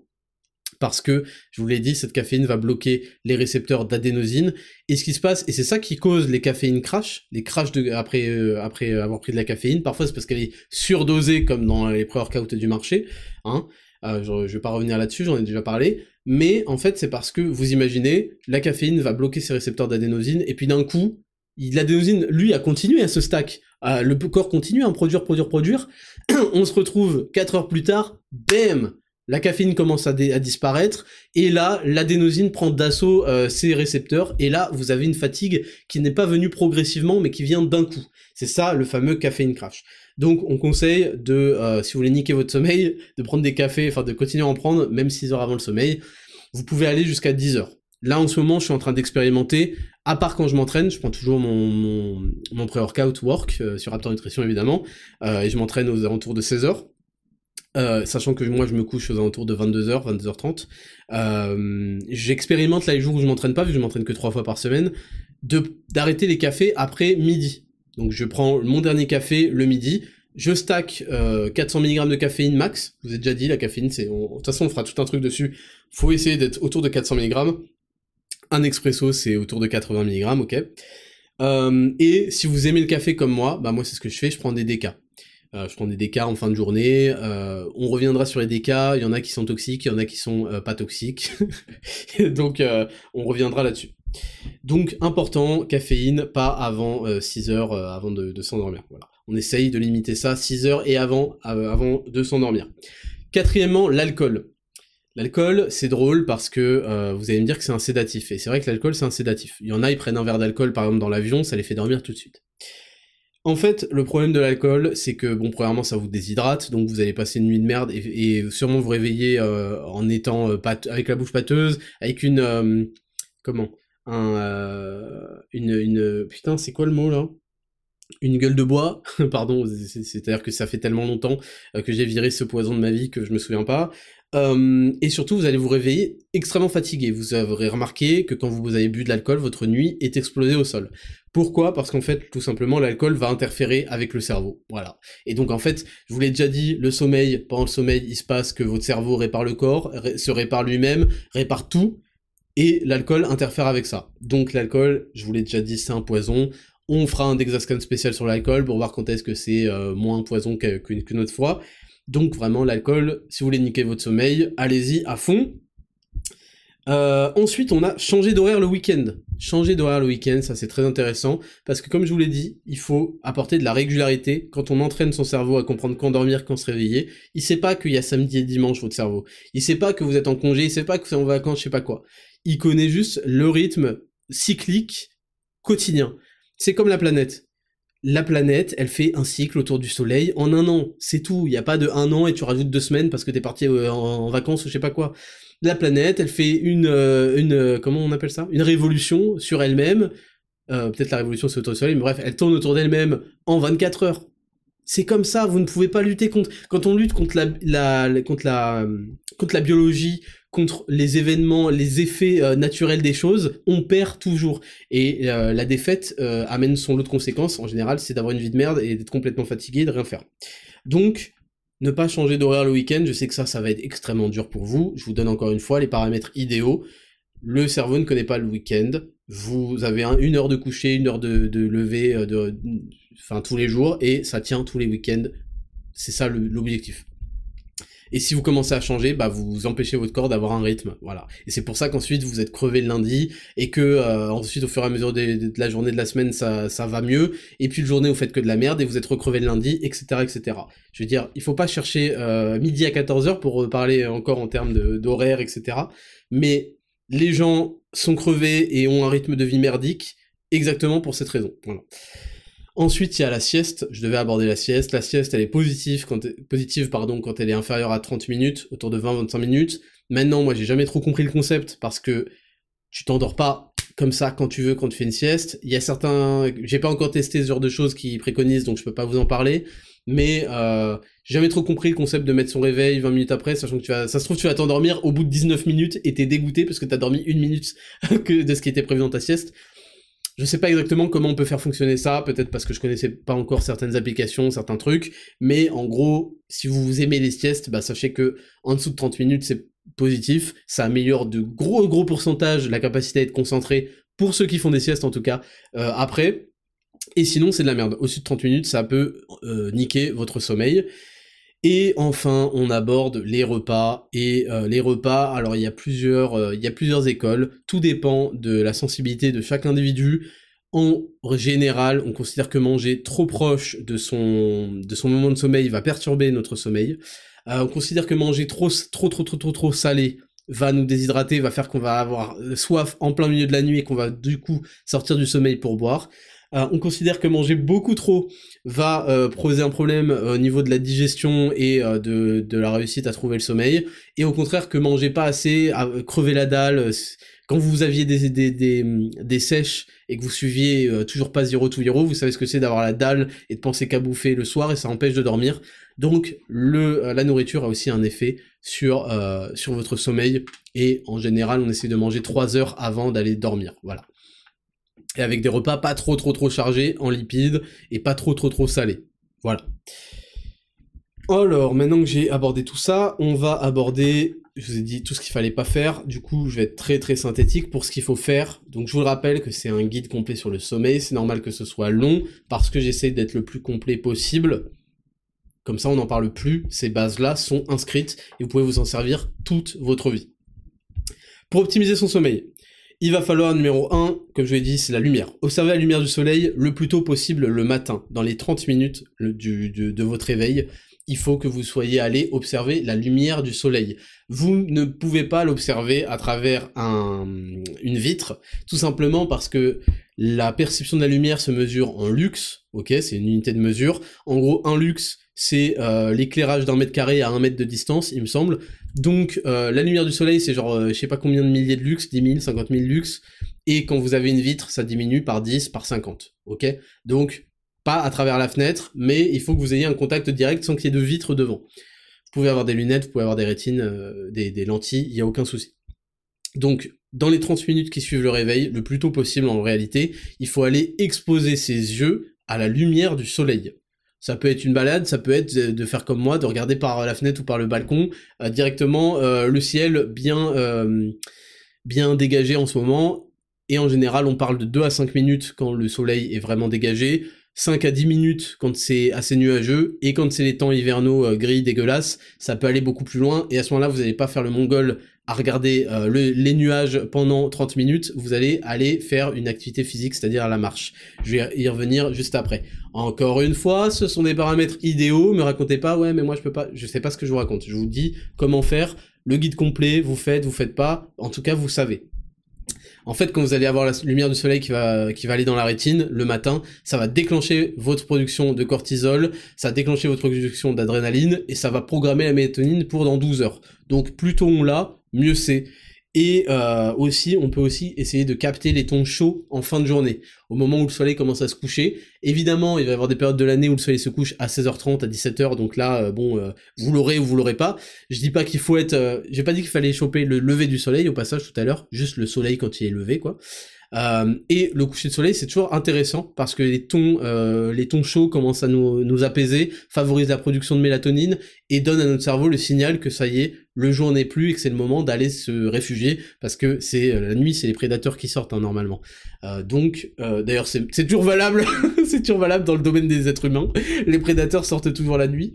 donc voilà, observez le plus vite possible le matin, sans qu'il y ait de fenêtre ni rien, avec ses yeux. Essayez de pas mettre de lunettes de soleil la journée aussi, ça j'ai oublié de vous le dire, à part si c'est votre style, mais en tout cas le matin non, pas de lunettes de soleil. Il faut vraiment que vous l'observiez avec vos yeux. Et le soir, essayez de voir le coucher de soleil, ou en tout cas ayez l'information visuelle que la journée est en train de se finir et que ça va être la nuit. Voilà. Numéro 2, il faut de l'exercice régulier. Alors ça, c'est l'exercice régulier, c'est c'est pour être en bonne santé plus qu'autre chose, donc ça joue un rôle sur absolument tout dans notre vie, y compris le sommeil. Moi, je le ressens quand je m'entraîne pas, je trouve moins facilement le sommeil que quand je m'entraîne, mais il faut avoir de l'exercice régulier toute la semaine, et en particulier un exercice facile à faire, la marche. Les 10 000 pas, euh, vous pouvez en faire une partie dès le matin, ça, c'est pas obligé de durer 40 minutes. Vous pouvez faire une marche qui va durer 10 minutes, un petit tour comme ça du quartier. Ça peut être la marche qui va vous amener euh, à vos transports ou à votre taf ou je sais pas où. C'est si vous pouvez ajouter le matin une activité physique qui et, en même temps euh, regarder le soleil. Donc autant faire une activité de, physique dehors, donc marcher. Et en général, on considère aussi que c'est intéressant de faire, euh, par exemple moi en ce moment, je teste de faire 50 jumping jacks euh, le matin en observant le soleil. Évidemment, quand il pleuvra, ce sera une autre histoire, hein, mais j'essaie de faire ça parce que c'est intéressant de faire une petite activité euh, comme ça qui va élever la température corporelle, parce que je vous l'ai dit, quand on dort, la température corporelle va diminuer, et quand on est éveillé, elle va du coup euh, augmenter, enfin revenir à la normale, et c'est intéressant le matin d'envoyer ce cortisol et d'envoyer cette élévation de température. Ensuite, 3. Si vous voulez passer de bonnes nuits de sommeil, il faut être dans un environnement calme ça, je veux dire, ça va de soi. Si euh, y a, si vous n'avez pas du double vitrage, si vous entendez tout le trafic, si vous entendez des avions se poser, si vous entendez je sais pas quoi, si euh, les, voisins hurlent, si je sais pas quoi, vous comprenez que ça perturbe le sommeil. Et il faut que vous soyez dans une pièce qui soit à la fois sombre, donc enlever, euh, tirer les rideaux, vraiment le plus sombre possible et fraîche. Vous le comprenez, surtout en ce moment là, on a eu un petit épisode caniculaire cette semaine. canicule, c'est défini par trois jours où il fait chaud la journée et chaud aussi la nuit. Sinon c'est pas une canicule, je précise dans les définitions. Ah, vous comprenez bien que quand il fait super chaud, on n'arrive pas à dormir. On n'arrive pas à dormir bien du tout. Euh, donc ce qu'il faut, c'est une pièce, dans l'idéal, moi c'est pas encore le cas, j'aimerais bien travailler à ça, c'est avoir une pièce qui soit entre 16 et 19 degrés. Vous avez aussi des, petits objets qui peuvent euh, gérer la température de votre surmatelas, ça je testerai, je vous dirai ce que j'en pense. Mais entre 16 et 19 degrés, donc c'est relativement frais, et après vous pouvez vous couvrir, vous pouvez être en pyjama ou je sais pas quoi, ça y a aucun souci. Donc pour la chambre, il faut que ce soit calme, sombre et frais. Numéro 4, euh, il faut essayer d'installer une routine de relaxation. Au, coucher et d'ailleurs au lever du, soleil, euh, ça peut être intéressant, mais surtout au coucher parce que ça va diminuer la stimulation de votre cerveau, ça va lui permettre d'entrer dans une phase où il est euh, reposé, où il est plus à même d'entrer en phase de sommeil. Et enfin 5, je voulais vous parler de la respiration nasale et des compléments. La respiration nasale, c'est super important il y en a beaucoup dont je fais partie qui euh, respirent par la bouche la nuit, énormément. Pas tout le temps, mais très régulièrement. Et c'est pas bon du tout d'un point de vue santé. Ça empêche euh, la bonne réparation du cerveau, la bonne oxygénation de tout. Et c'est pas bon d'un point de vue général d'ailleurs la journée. J'ai appris qu'il y a des gens, qu'il y avait des gens qui respiraient par la bouche la journée. Je suis assez étonné. La meilleure respiration pour le corps, c'est par le nez. Voilà. Et par le nez avec les dents euh, les dents plus ou moins collées et, euh, la, la langue dans le palais. Voilà. Et ça, c'est important d'avoir ça la nuit. Et si vous pouvez pas vous contrôler, c'est pas une recommandation que je donne parce que j'ai pas envie d'avoir des trisomiques qui se sont mis du chatterton sur la bouche. Mais moi, ce que je fais à titre personnel, c'est pas une recommandation, c'est que je fais ce qu'on appelle du mouse taping. C'est ce que euh, là, euh, Arland ou je sais pas quoi, euh, le joueur du football a dit qu'il faisait. En gros, j'ai du sparadrap, donc c'est plus ou moins facile à enlever, mais pas trop non plus, que je mets sur ma bouche tous les soirs et ça m'empêche d'ouvrir la bouche. Ça m'empêche de respirer par la bouche et ça me force à respirer par le nez et c'est très très très très très agréable et ça a bouleversé mes nuits de sommeil. J'utilise aussi un cache-œil. Euh, je vous le dirai après, tiens, je vous le dirai après quand je vous décrirai ma routine dans la catégorie entreprendre. Donc la respiration nasale, si vous avez remarqué que vous respirez par la bouche et que ça vous pose problème, vous pouvez songer à euh, changer ça. Et finalement, euh, je vous ai parlé d'alimentation, mais il y a aussi des compléments. Il y a trois compléments sur lesquels j'avais envie de revenir. On va commencer par la mélatonine. La mélatonine, je vous ai dit que c'était l'hormone du sommeil, c'est sécrété naturellement par le corps. C'est aussi vendu en complément. Chez Raptor Nutrition, on ne vend pas de mélatonine. Et je vais vous expliquer exactement pourquoi. C'est une fausse bonne idée. Déjà, ça me paraît très surprenant qu'on puisse vendre des hormones. On vend pas de testo légalement, on vend pas de ceci, cela, on vend pas de dopamine, on vend pas de L-dopa, mais on peut vendre de la mélatonine. Je trouve ça assez curieux. Donc la mélatonine, on peut se dire, bah c'est l'hormone naturelle qui est produite par le corps, qui favorise le sommeil, donc euh, c'est trop bien de se supplémenter avec, ça, ça va me faire m'endormir d'un coup comme un bébé. Et bah non en fait, les études elles révèlent que la mélatonine donne en moyenne jusqu'à 4 minutes de sommeil en plus par nuit, 4 minutes, c'est-à-dire en fait c'est... Je sais même pas si l'étude est, réellement... Euh, comment? C'est même pas un chiffre fiable, c'est pas que l'étude est pas fiable, c'est que le chiffre est complètement négligeable, quand on dort 8 heures, 4 minutes, ça ne correspond à rien d'intéressant. Et en plus ça peut provoquer des effets secondaires qu'on a mesurés, c'est-à-dire des réveils des, mauvaises nuits, des réveils pendant la nuit qui mènent ensuite à plus d'insomnie. Donc la mélatonine, c'est une mauvaise chose à faire. La mélatonine, d'ailleurs, apparemment, a aussi un rôle euh, durant la puberté. Donc c'est une hormone où, pour moi, comme d'habitude, il vaut mieux maximiser et optimiser, enfin là c'est prouvé, mais pareil pour la testo, ne vous injectez pas de la testostérone, maximiser votre production naturelle, votre corps est phénoménal, est phénoménal, pardon, maximiser et optimiser son fonctionnement. Pour moi, ça, ça sera toujours la meilleure réponse. Donc la mélatonine, c'est de la merde. Voilà, je vous dis, c'est de la merde. Et toutes les, toutes les marques de compléments qui vendent de la mélatonine ne comprennent pas ce qu'elles vendent et vendent des trucs parce qu'en fait les gens cherchent à se complémenter en ça par fausse croyance, n'en ont rien à foutre de leurs clients et surtout ne savent pas du tout de quoi ils parlent. Mais ça, de toute façon, je vous ai déjà expliqué que c'était le cas dès qu'on observe leur formulation de merde. Autre chose sur la mélatonine, votre la complémentation, c'est en général entre 3 et 10, euh, et 10 mg, pas que je dise de la merde, faut pas que je dise de la merde, mais il me semble que c'est entre 3 et 10 mg de mélatonine. Évidemment, vu qu'il y a une concurrence, bah les gens vont dire ah ouais tu achètes pour 20 euros, t'en as que 3 mg, moi j'en ai 10 mg mec, et ça me coûte 23 euros aussi. Vous voyez, il y a une sorte de course à, au dosage, alors que c'est ridicule. Le dosage est un dosage efficace, point barre, il faut pas le mettre le plus possible pour... Euh, c'est comme la caféine dans les pré-workouts. C'est au détriment des gens. Donc je vous ai dit entre 3 et 10 mg, il me semble de souvenir. Le corps en produit naturellement autour de 0,5 mg. Voilà. Entre 0,2 et 0,5 mg, il me semble. Donc en fait, les compléments apportent des doses supra... Euh, comment on dit Supranaturelles, supra... je sais plus quoi, là. Euh, supra... Euh, putain, supraphysiologiques, voilà. Apportent des doses supraphysiologiques au corps de l'ordre de 10 à 50 fois plus. Donc c'est de la merde. Ne prenez pas de mélatonine, c'est de la merde, c'est pas la bonne chose. Favorisez, optimisez votre sécrétion naturelle de mélatonine avec tout ce que je vous ai dit avant, n'en prenez pas. Il y, a deux, euh, éléments qui sont très intéressants pour euh, trouver le sommeil, voire trois, mais là je vous en parlais que de deux, c'est euh, le magnésium. Le magnésium, il va avoir pour rôle de favoriser la production naturelle de mélatonine par la glande pinéale. Je vous ai dit, c'est la glande qui est responsable de la production de mélatonine dans le corps, qui se situe dans l'épithalamus, et il va avoir un rôle de régulation des récepteurs à la mélatonine. Donc encore mieux, vous allez optimiser la réception de cette mélatonine. Ça va favoriser sa production, améliorer sa réception, c'est parfait. Et en plus, ça a un rôle de relaxant musculaire. Donc c'est pour ça que dans le pack sommeil, on vend sur Nutrition du magnésium, euh, ce qui fait partie du pack sommeil, parce que le magnésium, je ferai un Dexascan complet là-dessus, tellement c'est le truc le plus important du monde. 77% euh, des Français sont en carence de magnésium, en 1995, donc j'essaie de vous essayer de vous imaginer 30 euh, ans après. Et euh, qu'est-ce que je voulais dire d'autre un- Et voilà, et le magnésium, qu'est-ce qui en fait la différence? C'est la forme.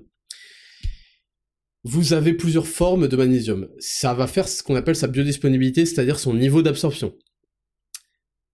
Vous connaissez un truc qu'on se met sur les mains en gymnastique pour pas euh, transpirer, pour pas glisser, ça s'appelle de la magnésie. C'est de l'oxyde de magnésium. Les marques qui vous vendent de l'oxyde de magnésium vous vendent de la magnésie. C'est très mal absorbé par le corps, ce qu'on appelle aussi le magnésium marin. Très mal, et c'est en pharmacie, très mal absorbé par le corps, et ça donne la chiasse. Et la réalité, c'est qu'on donne de l'oxyde de magnésium, on donne de la magnésie aux mecs qui sont constipés, pour qu'ils puissent enfin se débarrasser et évacuer. Donc la forme est fondamentale, quelle que soit euh, en général la molécule que vous voulez absorber. Et pour le magnésium, sa meilleure forme d'assimilation, c'est clair, c'est le bisglycinate. Ok? En, en, Raptor Nutrition, évidemment, on vend du magnésium bisglycinate. Et ensuite, vous avez le zinc. Pareil, les formes, l'oxyde de zinc c'est de la merde, il y a plein d'autres formes qui sont de moins en moins bons et de plus en plus bons. La meilleure forme c'est le zinc bisglycinate.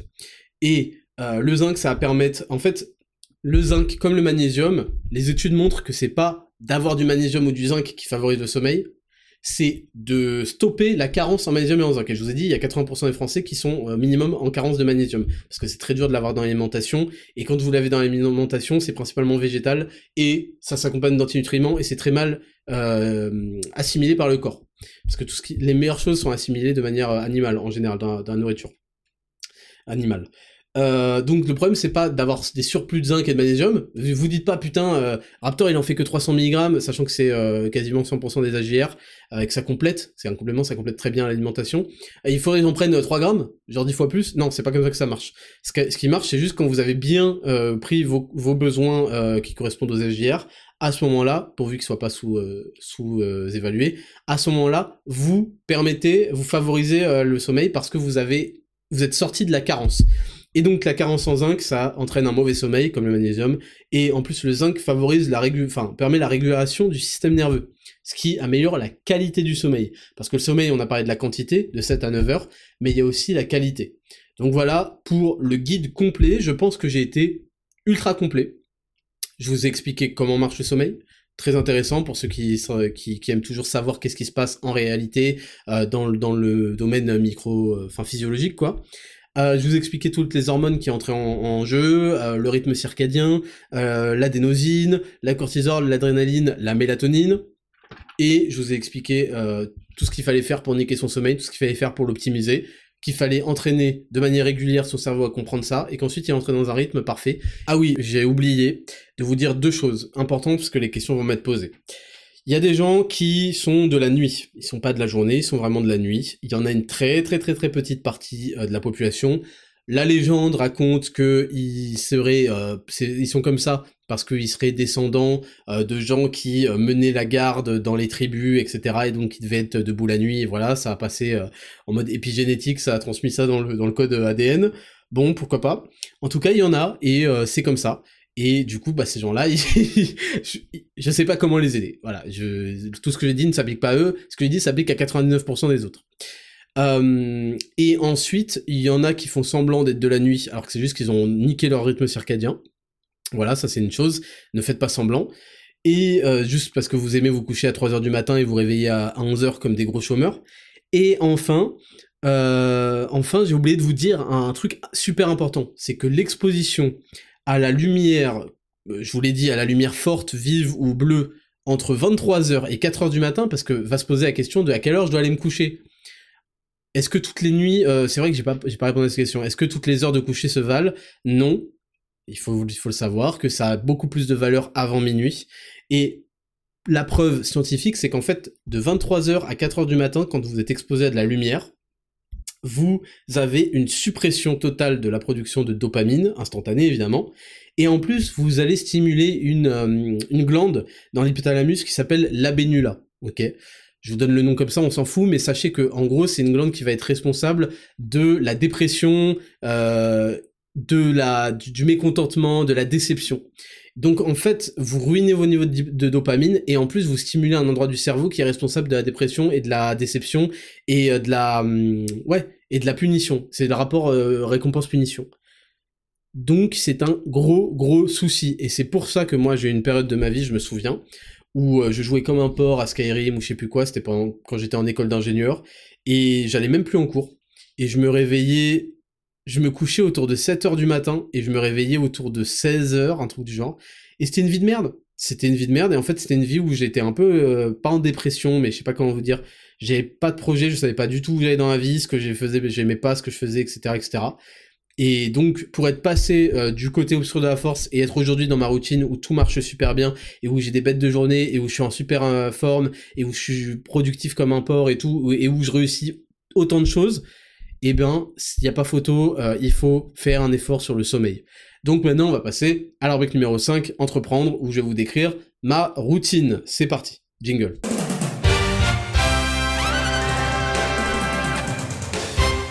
Numéro 5, entreprendre. Je vous détailler ma routine de sommeil. Cette routine, elle va pouvoir servir aux entrepreneurs évidemment, parce qu'ils sont euh, maîtres de leurs horaires, de leur emploi du temps, mais elle va servir aussi à tout le monde, parce que vous allez pouvoir piocher, prendre ceci, cela, et peut-être même avoir un idéal euh, de la routine optimale. Bon, je suis pas sûr d'avoir la routine optimale, mais j'ai une routine qui marche très bien. Donc pour commencer, moi, je pose, euh, on va commencer avec l'heure de lever et l'heure de coucher. Je me réveille sans réveil, je sais que c'est très choquant, je me réveille sans réveil à autour de 7h30. Euh, le mieux, en fait, vous le savez, c'est de se réveiller pas en plein milieu d'un cycle. C'est pour ça qu'il y a des applications de sommeil. Il y a un truc qui s'appelle Sleep. Euh, j'ai regardé là sur mon téléphone, ça s'appelle Sleep. Sleep Cycle sur iPhone, par exemple, qui permet de vous réveiller aux alentours d'une certaine heure sans couper un cycle. Ça mesure vos, votre euh, activité, je crois, votre à quel point vous bougez, etc., etc. Euh, et donc ça permet d'être plus ou moins précis. Donc c'est plus, c'est plus agréable que le réveil fixe qui vous réveille à cette heure-ci, parce que ça peut être en plein milieu d'un cycle, et c'est vraiment un gros problème, ça engendre énormément de fatigue de se réveiller en plein milieu d'un cycle. Donc je me réveille sans réveil, et ça marche très bien. J'avais des doutes hein, avant, ça marche très très bien. Je me réveille autour de 7h30. Parfois c'est à 7h, parfois c'est à 7h45, c'est toujours autour de 7h20, 7h30. Et ça marche très très bien, et j'ai pas de réveil, voilà, sachez-le. Donc, euh, je vais vous décrire ma routine que je fais dès le matin, dès le lever. Donc, euh, je vais en général tout de suite me faire un grand verre d'eau. Je vous l'ai déjà dit, je fais un grand grand verre d'eau pour me réhydrater. Dedans, je mets du sel. Euh, dedans, je mets du gingembre. En ce moment, je teste le gingembre, mais en général, c'est vinaigre de cidre et citron, jus de citron. Je prends un grand verre d'eau comme ça, donc je mets du sel pour les électrolytes parce que ça favorise et ça améliore l'hydratation. C'est pour ça qu'il y en a aussi dans Play, euh, le, dans la gamme performance sur Raptor Nutrition. Et je vais tout de suite sur le balcon. Je vais regarder la lumière du soleil. Alors pour, pour l'instant, je suis en été, s'il pleut ou quoi, euh, j'y verrai soit avec un parapluie, soit je regarderai par la fenêtre en ouvrant la fenêtre. Je vais sur le balcon, je prends ma boisson, j'observe vraiment, j'essaie de mettre le plus de lumière du soleil dans ma rétine. Et là, en ce moment, c'est tout récent, mais en ce moment, je teste aussi de faire 50 à 100 jumping jacks. Voilà, ça permet d'élever la température corporelle, ça permet de faire cette activité tout de suite, et je le fais en regardant le soleil. Donc ça, c'est nickel. Ensuite, je vais, euh, je vais faire ma toilette, donc je vais me brosser les dents. je vais pas vous détailler tout ça, bien que ma toilette buccale euh, mérite d'être détaillée, parce qu'il y a plusieurs, étapes. Je vais aussi me rincer le nez. Bon, je vous en ai déjà parlé, mais j'en reparlerai. Je vais prendre une douche froide. Je prends tous les matins une douche froide pour ses effets sur la dopamine dont on a parlé euh, dans le Dexascan de, de l'épisode 1 de la saison 2. Je prends ma douche froide, ça me, ça permet au corps aussi de, de une fois qu'on est sorti, de se réchauffer parce que du coup il augmente la température lui-même et donc ça, je vous ai dit le matin il faut essayer d'augmenter la température, les jumping jacks. Donc la douche froide, je suis en super forme en sortant de la douche froide. Maintenant je suis habitué donc il y a aucun souci. Ça dure à peu près une minute 32 minutes cette douche froide. Je vais pas me savonner ou quoi, je prends juste une douche froide. Euh, voilà. Je sors, euh, je fais, euh, je mets, euh, je mets mes produits, je vous en reparlerai plus tard. La barbe, je sais pas quoi. ensuite, je vais promener les chiens. J'ai toujours pas pris mon téléphone, ça c'est important. Vous, vous vous levez, vous regardez TikTok, truc, truc, truc, parce qu'en fait c'est de la lumière artificielle qui permet de stimuler et favoriser votre réveil. Je sais, j'étais comme ça un moment, j'arrivais pas à me réveiller si je regardais pas tout de suite mon téléphone. Ça m'aidait à tout de suite ne pas ne pas snoozer le réveil. Donc je comprends, mais c'est un mauvais truc pour la dopamine de ouf. Et c'est loin d'être euh, la même chose que l'exposition à la lumière du soleil. Donc j'ai toujours pas regardé mon téléphone, je vais promener les chiens, là à ce moment-là je regarde parce que je vais me mettre un podcast ou un truc dans les oreilles, et je vais promener les chiens, donc là je vais avoir une balade qui va durer environ entre 15 et 30 minutes pour les chiens. Je rentre, Et à ce moment-là, je vais prendre mon café. Et mon café, j'en ai pas parlé là, on en parlera dans le Dexascan sur le café. Mon premier café est toujours 1h30 à 2h après le réveil.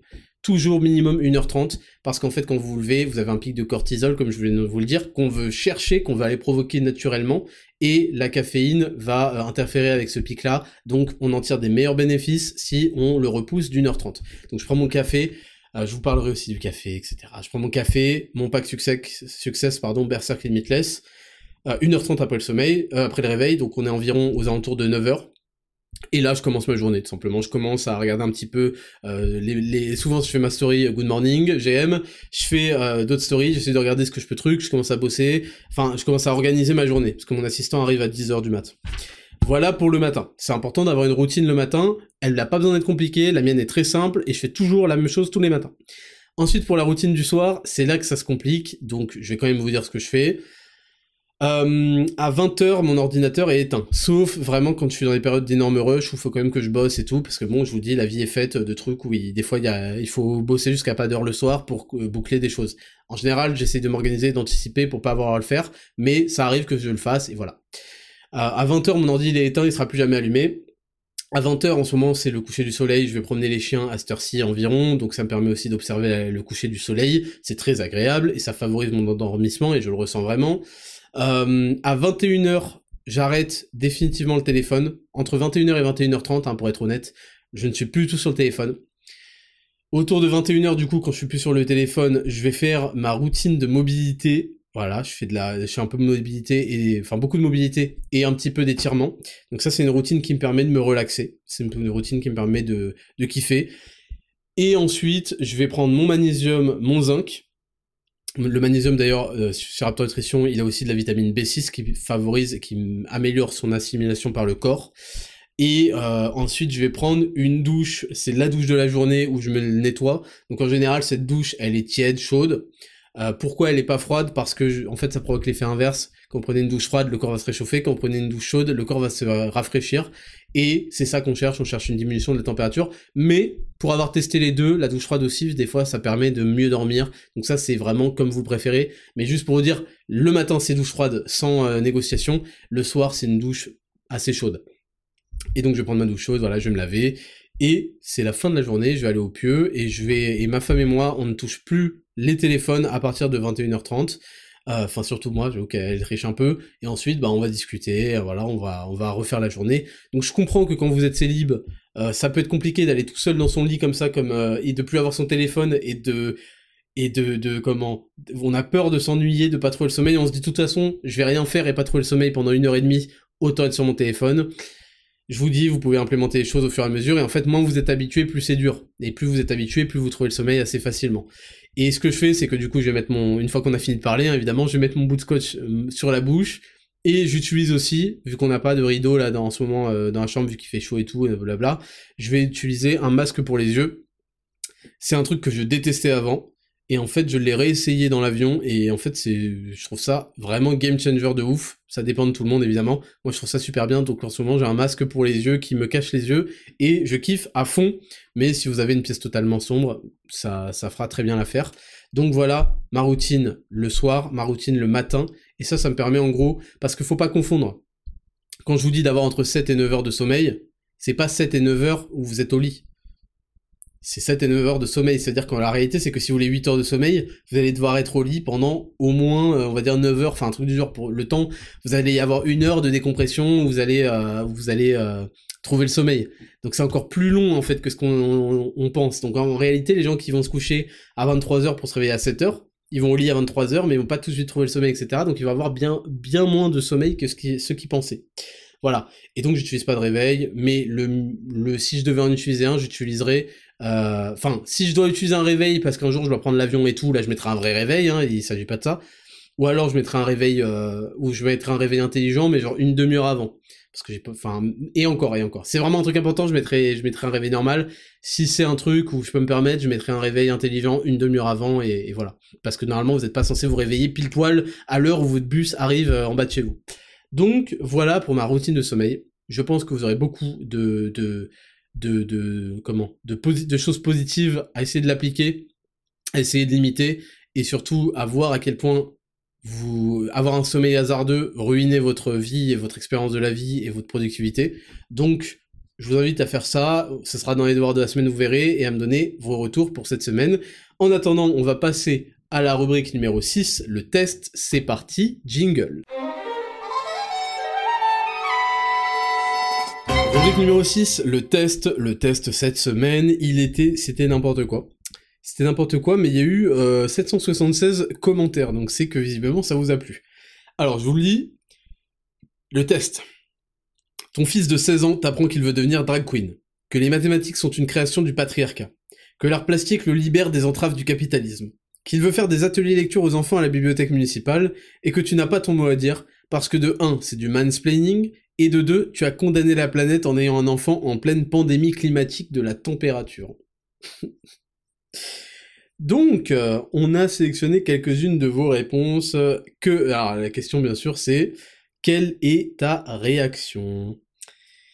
Alors, encore une fois, on a le Doc Baron qu'on salue qui a répondu Si mon fils décide de succomber aux théories de la grande déraison, cela signifie que j'ai joué un rôle non négligeable dans l'échec de son éducation.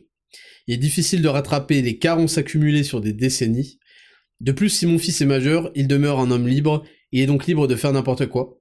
De ce fait, j'ai une marge de manœuvre extrêmement faible afin de rectifier le tir. Bien sûr, il est toujours possible de lui montrer la bonne voie, mais le réel risque d'être un bien meilleur maître et le retour de bâton sera très difficile mais le réel, pardon, risque d'être un bien meilleur maître, donc le réel lui apprendra mieux, et le retour de bâton sera très difficile pour lui. Toutefois, un bon père doit être capable de pardonner les errances de son enfant, surtout si ce dernier souhaite abandonner ses délires pour être un individu responsable et épanoui. Donc on a une réponse complète. Ensuite, on a euh, une femme qui, s'appelle Enfant de la Patrie qui dit, pardon, même si l'envie de déshériter est là, en vrai, ne vaut-il pas mieux entrer dans son jeu en lui disant si tu me convaincs, c'est que c'est la bonne chose pour toi et pour la société, je l'accepterai.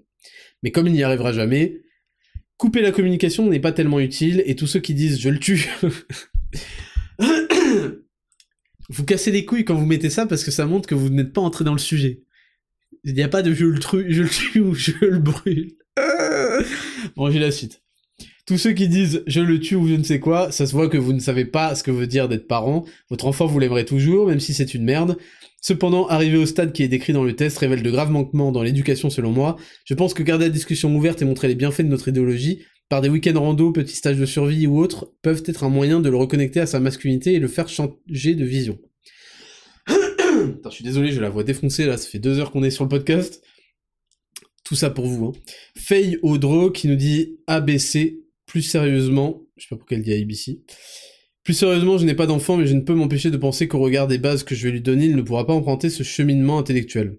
Autrement dit, en étant un père attentif, j'aurais, je pense, remarqué bien plus tôt dans sa construction socio-affective qu'il y a un problème dont, disons, j'aurais été responsable.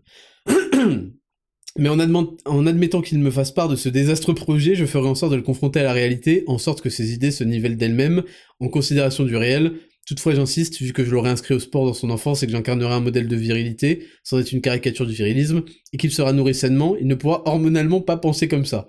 Penser comme ça, c'est avant tout physique, je ne laisserai pas cela arriver. Et enfin, on a euh, une autre version de Floppycax qui nous dit je pense que je le laisserai faire. Il est évident que ça me rendrait, ça ne me rendrait pas heureux et que je devrais faire une grosse introspection de l'éducation et des valeurs que je lui ai transmises. Mais il a 16 ans, il faut que jeunesse et erreurs se fassent pour acquérir de l'expérience, et si je tente de l'en empêcher, il le fera tout de même dans mon dos, et cela scellera son engagement dans cette voie par ego. Je n'étais sûrement pas l'homme que je suis aujourd'hui lorsque j'avais 16 ans. Mon devoir est de tout de même le prévenir des conséquences que va avoir son comportement et son engagement pour éviter qu'il ait trop de regrets. Je pense que les parents, à partir d'un certain âge, ne doivent être plus que des garde-fous pour leur enfant afin qu'ils acquièrent le maximum d'expérience. Ok, bon, c'est intéressant, je vois que tout le monde va plus ou moins euh, dans la même direction. À part les gens qui disent je le brûle, c'est que quelque part, en fait, vous déjà vous faites le constat que arriver à ce stade-là à 16 ans, c'est euh, qu'il y a eu des manquements et des erreurs et des ratés de votre part. En général, c'est souvent et toujours euh, de la part du père. On dit toujours où est le père, que fait le père, etc., etc. Quand on voit ce genre de comportement. Ensuite, il faut aussi comprendre un truc, c'est que l'adolescence se construit dans la, rébellion et dans le refus de l'autorité. Il y a une partie de la, personnalité qui se construit là-dedans, donc euh, c'est pas bon, pas à ce point-là, hein, mais euh, voilà. Et ensuite, vous vous dites souvent que, en fait, c'est trop tard. Alors nous, les mecs, parce que c'est vrai qu'une mère, il y a eu un commentaire de, de meuf qui disait, vous l'aimerez toujours. L'amour paternel n'est pas le même que l'amour maternel. On sera peut-être amené à développer ça dans, un futur podcast, parce que là, ça sera trop long mais l'amour paternel est quand même euh, conditionné à certains résultats. Et euh, on peut avoir parfois la réflexion de se dire, ok, euh, là c'est irrécupérable, c'est mort, on va recommencer. Là, on jette le brouillon, vous voyez ce que je veux dire? Parce que aussi parce que l'homme a cette capacité à se reproduire jusqu'à beaucoup plus de temps que la femme. Donc peut-être que c'est ça qui oriente aussi notre fonction de, réflexion, notre manière de réfléchir. Mais c'est vrai qu'il y a beaucoup de gens qui sont en mode, mais attends, mais là, euh, c'est poubelle en fait. C'est ça en fait, l'expression je le brûle, je le tue. c'est horrible. Bah, en gros, ce qu'ils veulent dire, c'est bon, poubelle, on recommence. Euh, donc il y avait, y avait de ça dans, vos réponses qui était intéressant, je trouve. Et il y avait le côté donc euh, défaillance de père. Et il y a le côté aussi réel. Ça, c'est intéressant. Alors, en fond de la patrie, la meuf là qui nous a dit, je vais lui demander de me convaincre de ses opinions et de me les expliquer. Et vu qu'il va pas y arriver, euh, ce sera au moins l'occasion d'avoir une, conversation où je vais pouvoir lui prouver par l'absurde. Le problème, c'est que dans ces idéologies-là, euh, la rationalité n'a rien. Euh, d'ailleurs, les maths sont une invention du patriarcat, donc je vous, laisse imaginer et du colonialisme. Donc je vous laisse imaginer la place qu'a la rationalité et la raison dans leur réflexion. Donc de toute façon, ça marchera pas. Par contre, un truc qui marchera, c'est évidemment effectivement le réel. C'est-à-dire que comme d'habitude, on peut pas donner des conseils aux gens qui veulent pas les écouter. Par contre, on peut les informer, leur dire voilà, je pense qu'il va se passer ça, ça, ça. Et le jour où ça se passe, il se dira on a toujours tendance à donner de la valeur aux gens qui t'ont prévenu et qui t'ont annoncé en avance quelque chose qui allait se passer. Parce qu'il y avait une forme de prise de risque, il y a une sorte de, une forme de, euh, je te le dis, ça va pas te plaire et je prends la, enfin, je prends les conséquences que ça va avoir, c'est-à-dire que tu vas me détester, je préfère te donner la vérité et que tu me détestes pour ça, plutôt que de t'inventer, de te conforter dans ton dans ta vie euh, inventée là, et, euh, et que tu m'apprécies, parce que tu sur le long terme, tu me seras plus redevable et tu m'apporteras plus de crédit le jour où tu te rendras compte par toi-même à travers la réalité des expériences de la vie que ce que je t'ai dit avait de la valeur était vrai. Donc voilà, je, pense plus ou moins pareil, c'est vrai que c'est toujours compliqué, c'est délicat. Je pense que le but c'est de ne pas arriver dans un premier temps à ce genre de à ce genre de, finalité. Et que, euh, et que voilà, on aura de toute façon le temps de parler de tout ça dans le podcast spécial parentalité, qui arrivera tôt ou tard, tôt ou tard. Donc voilà pour cette rubrique numéro 6, le test. On passe à la rubrique numéro 7, et Raptor, c'est parti, jingle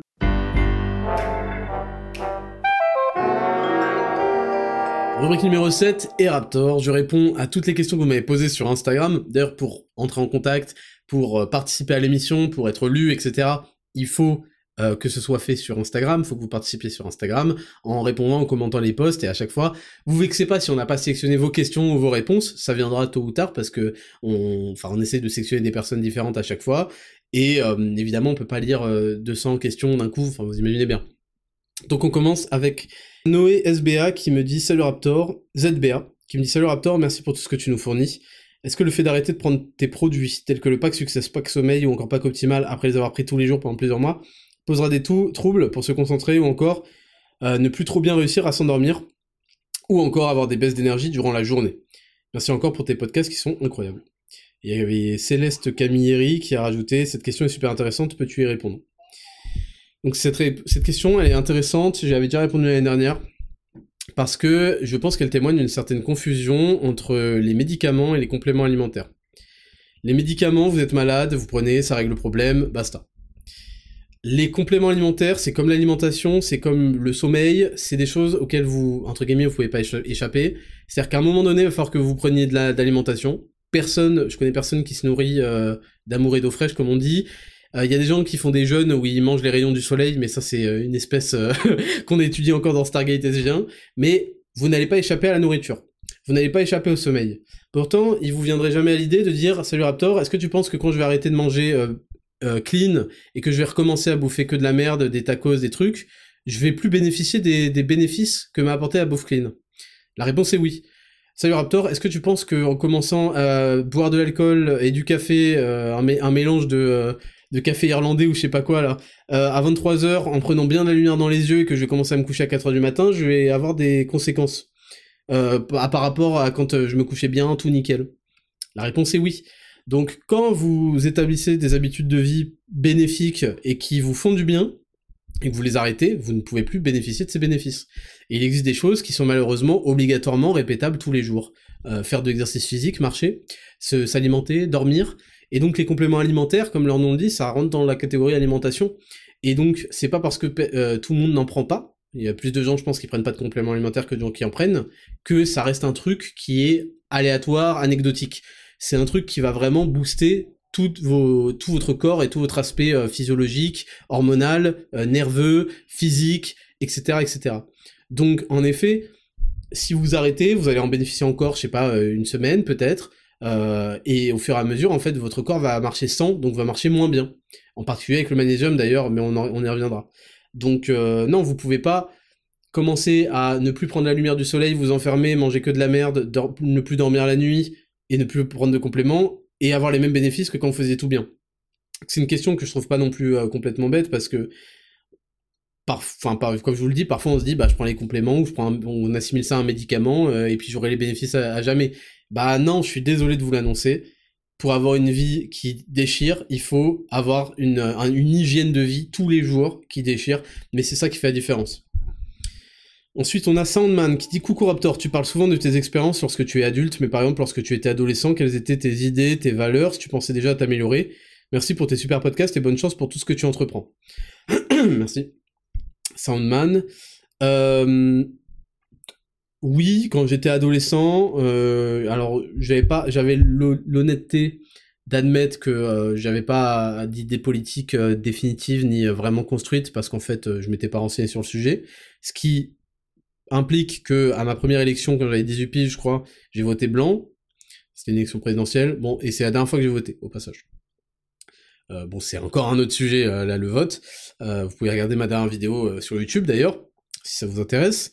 C'est qui date de 2022, avril. ok. et non, oui, j'étais déjà dans une vision des choses de m'améliorer. J'étais dans une remise en question permanente, j'avais beaucoup d'autodérision, ce qui m'aidait vu que je vous l'ai dit, j'étais le plus petit, le plus jeune, donc fallait un peu faire preuve d'autodérision pour reclasher derrière, tu vois. Euh, ce qui permet en fait d'encaisser. D'ailleurs, l'autodérision, ça te permet d'encaisser n'importe quelle critique. T'es là, tu rigoles avec les gens euh, qui se foutent de ta gueule parce que tu, es capable d'autocritique aussi. Euh, et oui, non, je voulais absolument m'améliorer. Je me souviens que autour de 16 ans, j'ai commencé à m'intéresser au sport. Je vous l'ai dit, j'ai regardé Never Back Down, truc, truc, truc. Et non, non, je voulais m'améliorer dans plein de domaines. Euh, dans le domaine physique, j'ai très, très, très, très tôt compris que miser sur moi, c'était ce qui allait me faire sortir du lot. Et j'étais obsédé par le fait de performer, d'optimiser, d'être meilleur. Et voilà, ça a pris euh, les années que ça a pris. Mais euh, je continue d'ailleurs aujourd'hui, bien sûr mais ça porte ses fruits énormément et c'est sous-estimé, mais en même temps c'est parce que c'est très difficile. C'est plus difficile en tout cas, c'est plus difficile que de se laisser aller à tous les plaisirs de la vie, tous ses vices, etc. Mais la vie que j'ai aujourd'hui, tous les mecs qui étaient avec moi à 15 ans, bah je pense qu'ils auraient kiffé l'avoir, tu vois, sans vouloir faire le mec. Et pour... Mais le problème c'est que ça a demandé énormément de sacrifices, énormément de travail. Donc voilà pour te répondre. Et ensuite, dernière question. M. Forem, bonjour Ismail, dans la saison 1 tu as évoqué plusieurs fois le fort potentiel d'Instagram pour rencontrer et aborder des personnes. Étant très réticente, donc c'est une meuf, aux applications de rencontre, quels conseils donnerais-tu pour initier la discussion sur ce réseau? Je te remercie d'avance. Oui, je pense que c'est beaucoup plus sain. Après, il y a des gens qui vont rencontrer leur âme sœur sur, euh, TikTok, sur... Euh, Tinder euh, moi, voilà, j'ai fait, j'ai eu mon expérience quand j'étais plus jeune des, trucs de rencontre. J'ai compris vite que c'était un endroit pour demeurer. Désolé de vous le dire. et Instagram, je trouve que c'est beaucoup plus euh, ample. Alors toi, t'es une meuf, donc en fait, je sais pas exactement ce que t'attends. C'est les mecs qui vont venir te faire la conversation. Ce que tu dois faire sur Instagram, c'est être la plus bonne possible, c'est tout, et avoir de la conversation quand. Mais euh, ça, c'est normal. Pas lâcher des coucou, ça va? Après, quand une meuf lâche coucou ça va, en général, c'est qu'elle est pas intéressée par toi. Tu vois, quand t'es un mec et que tu te prends un coucou ça va ou je sais pas quoi, c'est que soit que la meuf, euh, bon, elle correspond peut-être à tes standards de discussion, mais pas aux miens, mais euh, soit que elle n'est pas trop intéressée. Donc euh, voilà, quand t'es une meuf, t'as beaucoup moins d'efforts à faire. Euh, Instagram, tu l'utilises comme vitrine. C'est comme, c'est comme de la communication, c'est un produit en quelque sorte. Tu vois, le produit c'est toi. si t'es le produit du marché amoureux, si tu veux, et sans, ça veut pas dire OnlyFans. Hein et euh, tu dois te, montrer sous, euh, sous ton plus beau jour, euh, faire des stories, pas où t'es une crasseuse qui, qui, qui a une tasse de café, si vous voyez la référence, avec des, des champignons dedans ou je sais pas quoi et qui lave pas sa tasse de thé ou je sais pas quoi. Et, euh, et voilà, c'est tout. Et si t'es un mec, c'est un peu plus compliqué. Il faut que tu montres sans être le lourdeau, que t'as une vie stylée, que t'es validé socialement, que t'as des potes, que t'as des potes meufs, euh, que t'es euh, que t'es que t'es stock ou que t'as un physique esthétique si, si tu peux le faire. Si tu prends Zero to Hero, ça prend trois mois, mais bon, vous voulez pas écouter, euh, etc., etc. Donc c'est beaucoup. Il faut avoir de la conversation, euh, faut entertain. La meuf, elle se laisse un peu prendre au jeu de la drague. C'est le mec qui lead, euh, c'est le chef d'orchestre de la drague. Et la meuf, elle, se laisse prendre au jeu ou pas d'ailleurs. Donc euh, voilà, c'était la dernière question. C'était la dernière question de la rubrique 7. On va passer à la rubrique 8. Sondage et devoirs de la semaine. On va analyser les devoirs précédents, les sondages précédents, et je vais vous donner les nouveaux. C'est parti, dernière rubrique de cette, ce long épisode. Comme chaque semaine, ça fait que deux semaines, mais bon. Oubliez pas, pas de mettre 5 étoiles, là? J'ai oublié de le dire en début, là. Oubliez, de, euh, pas de mettre 5 étoiles, oubliez de mettre 5 étoiles euh, au podcast et de le partager. Mettez 5 étoiles sur Spotify, sur Apple Podcast, et partagez-le à deux personnes. Rubrique numéro 8. Sondage et devoir de la semaine, c'est parti, jingle.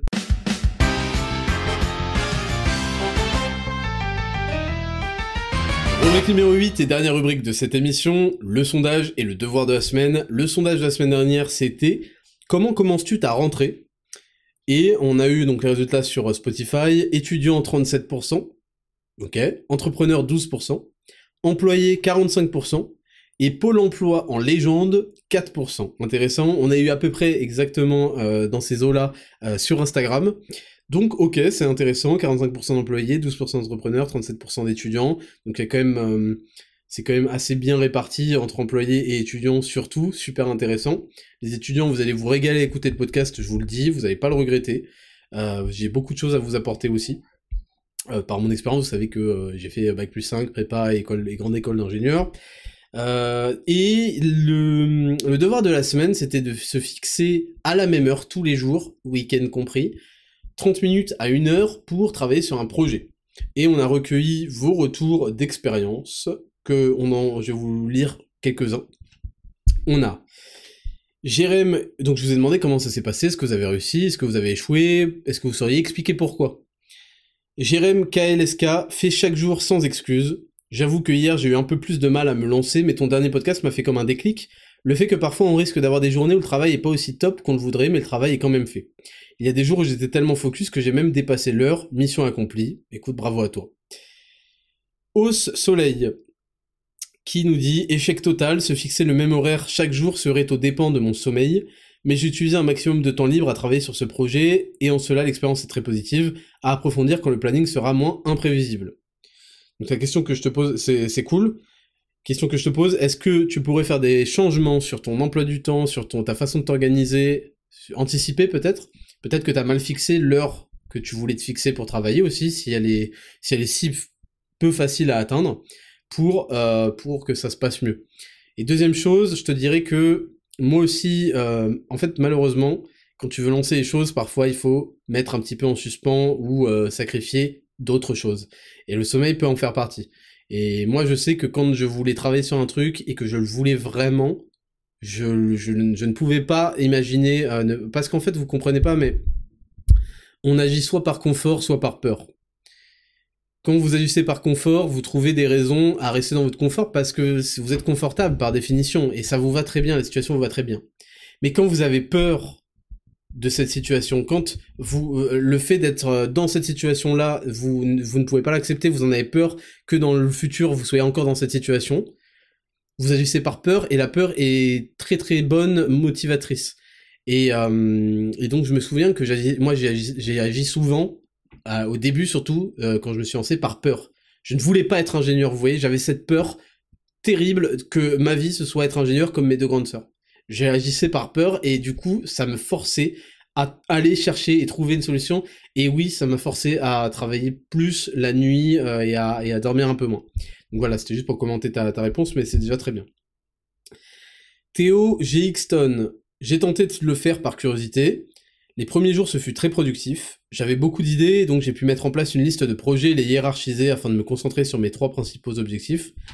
les jours d'après, j'ai pu progresser sur ces trois objectifs, mais à la fin de la semaine, j'ai senti que pour l'instant, j'étais au bout des progrès que je pouvais faire sur ces objectifs-là, et donc vendredi, j'ai eu beau réessayer, je n'ai pas su quoi mettre dans le carnet que j'ai fait pour l'occasion. Intéressant. Je ne pense pas que cela soit un problème ou un échec, je pense juste qu'il y a des jours où rien de concret n'est faisable sur certains projets, alors vendredi j'utilisais le temps de travail pour lire des articles de recherche. Finalement ce fut un peu du travail sur mes projets puisque cela m'a aidé à mieux comprendre mes objectifs. Dans l'ensemble, je pense que c'est une réussite et je me vois bien continuer cela. Je ne pense pas pouvoir le tenir à une heure fixe cependant, c'est certainement le seul changement que j'y ferai. Alors le problème c'est que quand tu ne tiens, quand tu ne fixes pas l'heure, tu ne fixes pas l'habitude. Donc il y a des jours où ça va sauter parce que l'emploi du temps fait que changer dans la vie, c'est normal. Et en fait, si tu n'as pas des incompressibles, ils vont sauter. Il faut que tu comprennes. Les choses qui ne sautent pas, c'est des choses que tu as catégorisées incompressibles. Les choses qui sautent, c'est des trucs que tu n'as pas catégorisées incompressibles. Et quand quelque chose compte vraiment, il doit être catégorisé comme incompressible. Ça, c'est première chose que je voulais te dire.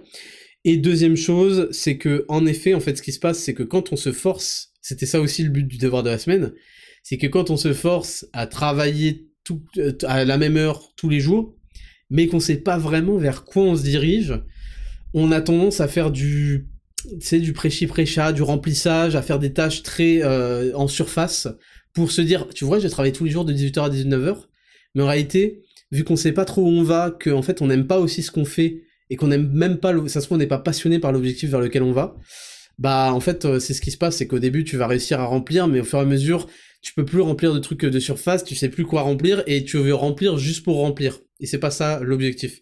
Mais c'est très intéressant que tu aies fait cette expérience parce que du coup ça me permet de la commenter avec, ça, avec ce que je viens de dire. Et enfin on a Ewan BLN qui me dit giga échec pour ma part. Bien que je me forçais à travailler sur les mêmes choses durant une heure par semaine, ça n'était jamais à la même heure. Au total, je, n'ai pu la faire que deux fois à la même heure. Euh, tant pis, on s'attrape pas les semaines prochaines. Attends,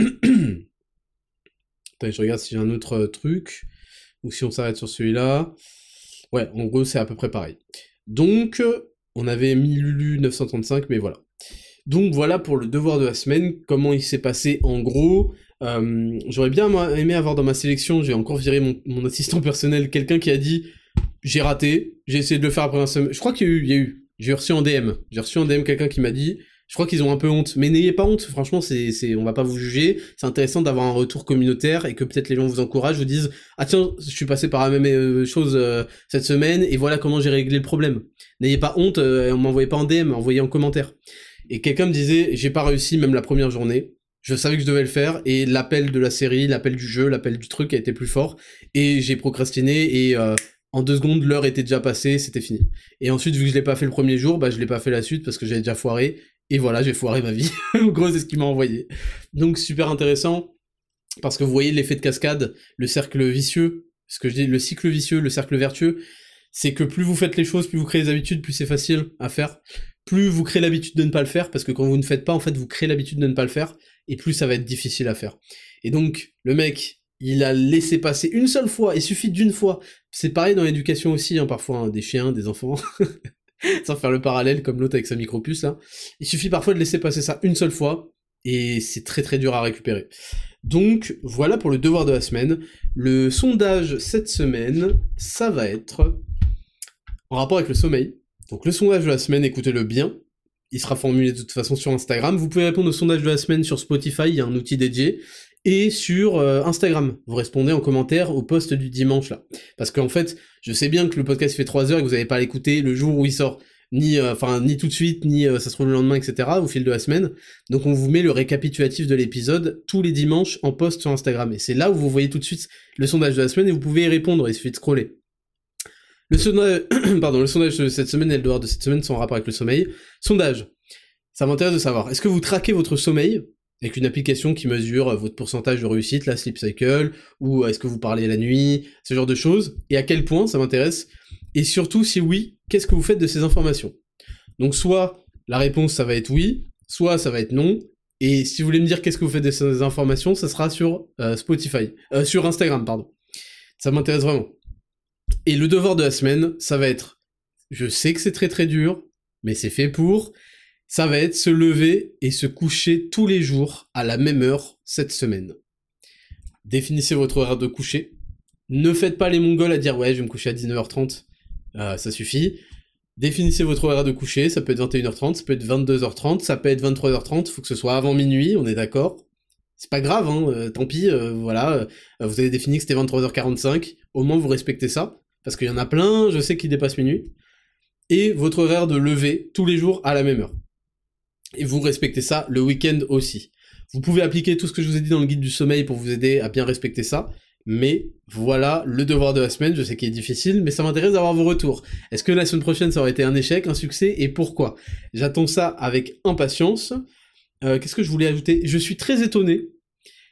Je pensais que quelqu'un allait ouvrir une chaîne YouTube, ou une chaîne Instagram, ou une chaîne TikTok, qui s'appellerait Le Devoir de la Semaine, ou un truc du genre, et qu'il allait documenter en vidéo, ça ça peut être un truc pour les pôles emploi en légende, ou même pour les entrepreneurs, ça peut vous faire gagner en fait de la... Vous savez qu'on est dans un marché de l'attention aujourd'hui. Et donc vous pouvez gagner de l'attention et de la fame euh, en, faisant ça, j'en suis persuadé, avec du bon montage, une bonne voix off et tout, ça demande du boulot, mais peut-être ça peut être ça, le travail chaque jour une heure. Je pensais que quelqu'un allait ouvrir une chaîne euh, YouTube qui allait s'appeler Devoir de la semaine ou un truc du genre, pas forcément, hein, et qu'il allait faire l'expérience en filmant, en, en comment, en documentant chaque semaine quand il a essayé de faire le défi, euh, il peut se dire le défi du Raptor ou quoi, et, euh, et j'aurais trouvé ça grave intéressant et je vous je pense que si la vidéo est bien faite je la partagerai. Voilà si ça peut lancer des, des... là il y a un mec qui n'a pas l'intention de faire la vidéo mais qui a déjà réservé le nom de la chaîne YouTube juste pour casser les couilles. Mais je pense que ça peut être super intéressant. Et si les vidéos sont bien réalisées bon de toute façon j'attends pas un miracle de la première je les partagerai. On les partagera. Donc ça peut être une idée pour vous de faire une chaîne YouTube dédiée à ça. Et après, vous savez, comme les, ah, une fois qu'on a accumulé de l'attention, on peut la transformer comme on veut après dans le futur. Donc écoutez, voilà pour ce long encore épisode numéro 2 de la saison 2 qui est un banger. Je compte sur vous pour la noter 5 étoiles, ça prend pas beaucoup de temps honnêtement de sortir votre téléphone, de faire cette petite manip, je sais c'est chiant, vous mettez 5 étoiles, ça aide énormément le podcast, ça ferme des gueules, et ça va asseoir le fait que c'est le podcast le plus intéressant, le plus réel, le plus authentique, le plus long, le plus écouté du game. Je compte sur vous aussi pour le partager aux gens, selon vous, qui méritent d'écouter ce genre de discours. Au moins, euh, si vous voulez que pour les news de la semaine, tu dis écoute que les news de la semaine, ou écoute que le Dexascan sur le sommeil, ça va être grave utile. Ça peut être très rapide, hein. le mec il voit 3 heures, il peut paniquer, vous lui dites écoute juste cette partie, elle fait 20 minutes, je te jure c'est super intéressant, et viens on essaie de faire ça ensemble et tout cette semaine. Donc je compte sur vous là-dessus, et je vous donne euh, rendez-vous la semaine prochaine pour un nouveau banger, un nouvel épisode de 10 000 pas saison 2. Toujours numéro 1 du game, grâce à vous, j'ai besoin de vous, sachez-le. Je vous souhaite à tous une excellente semaine. C'était le Raptor, je vous kiffe. Ciao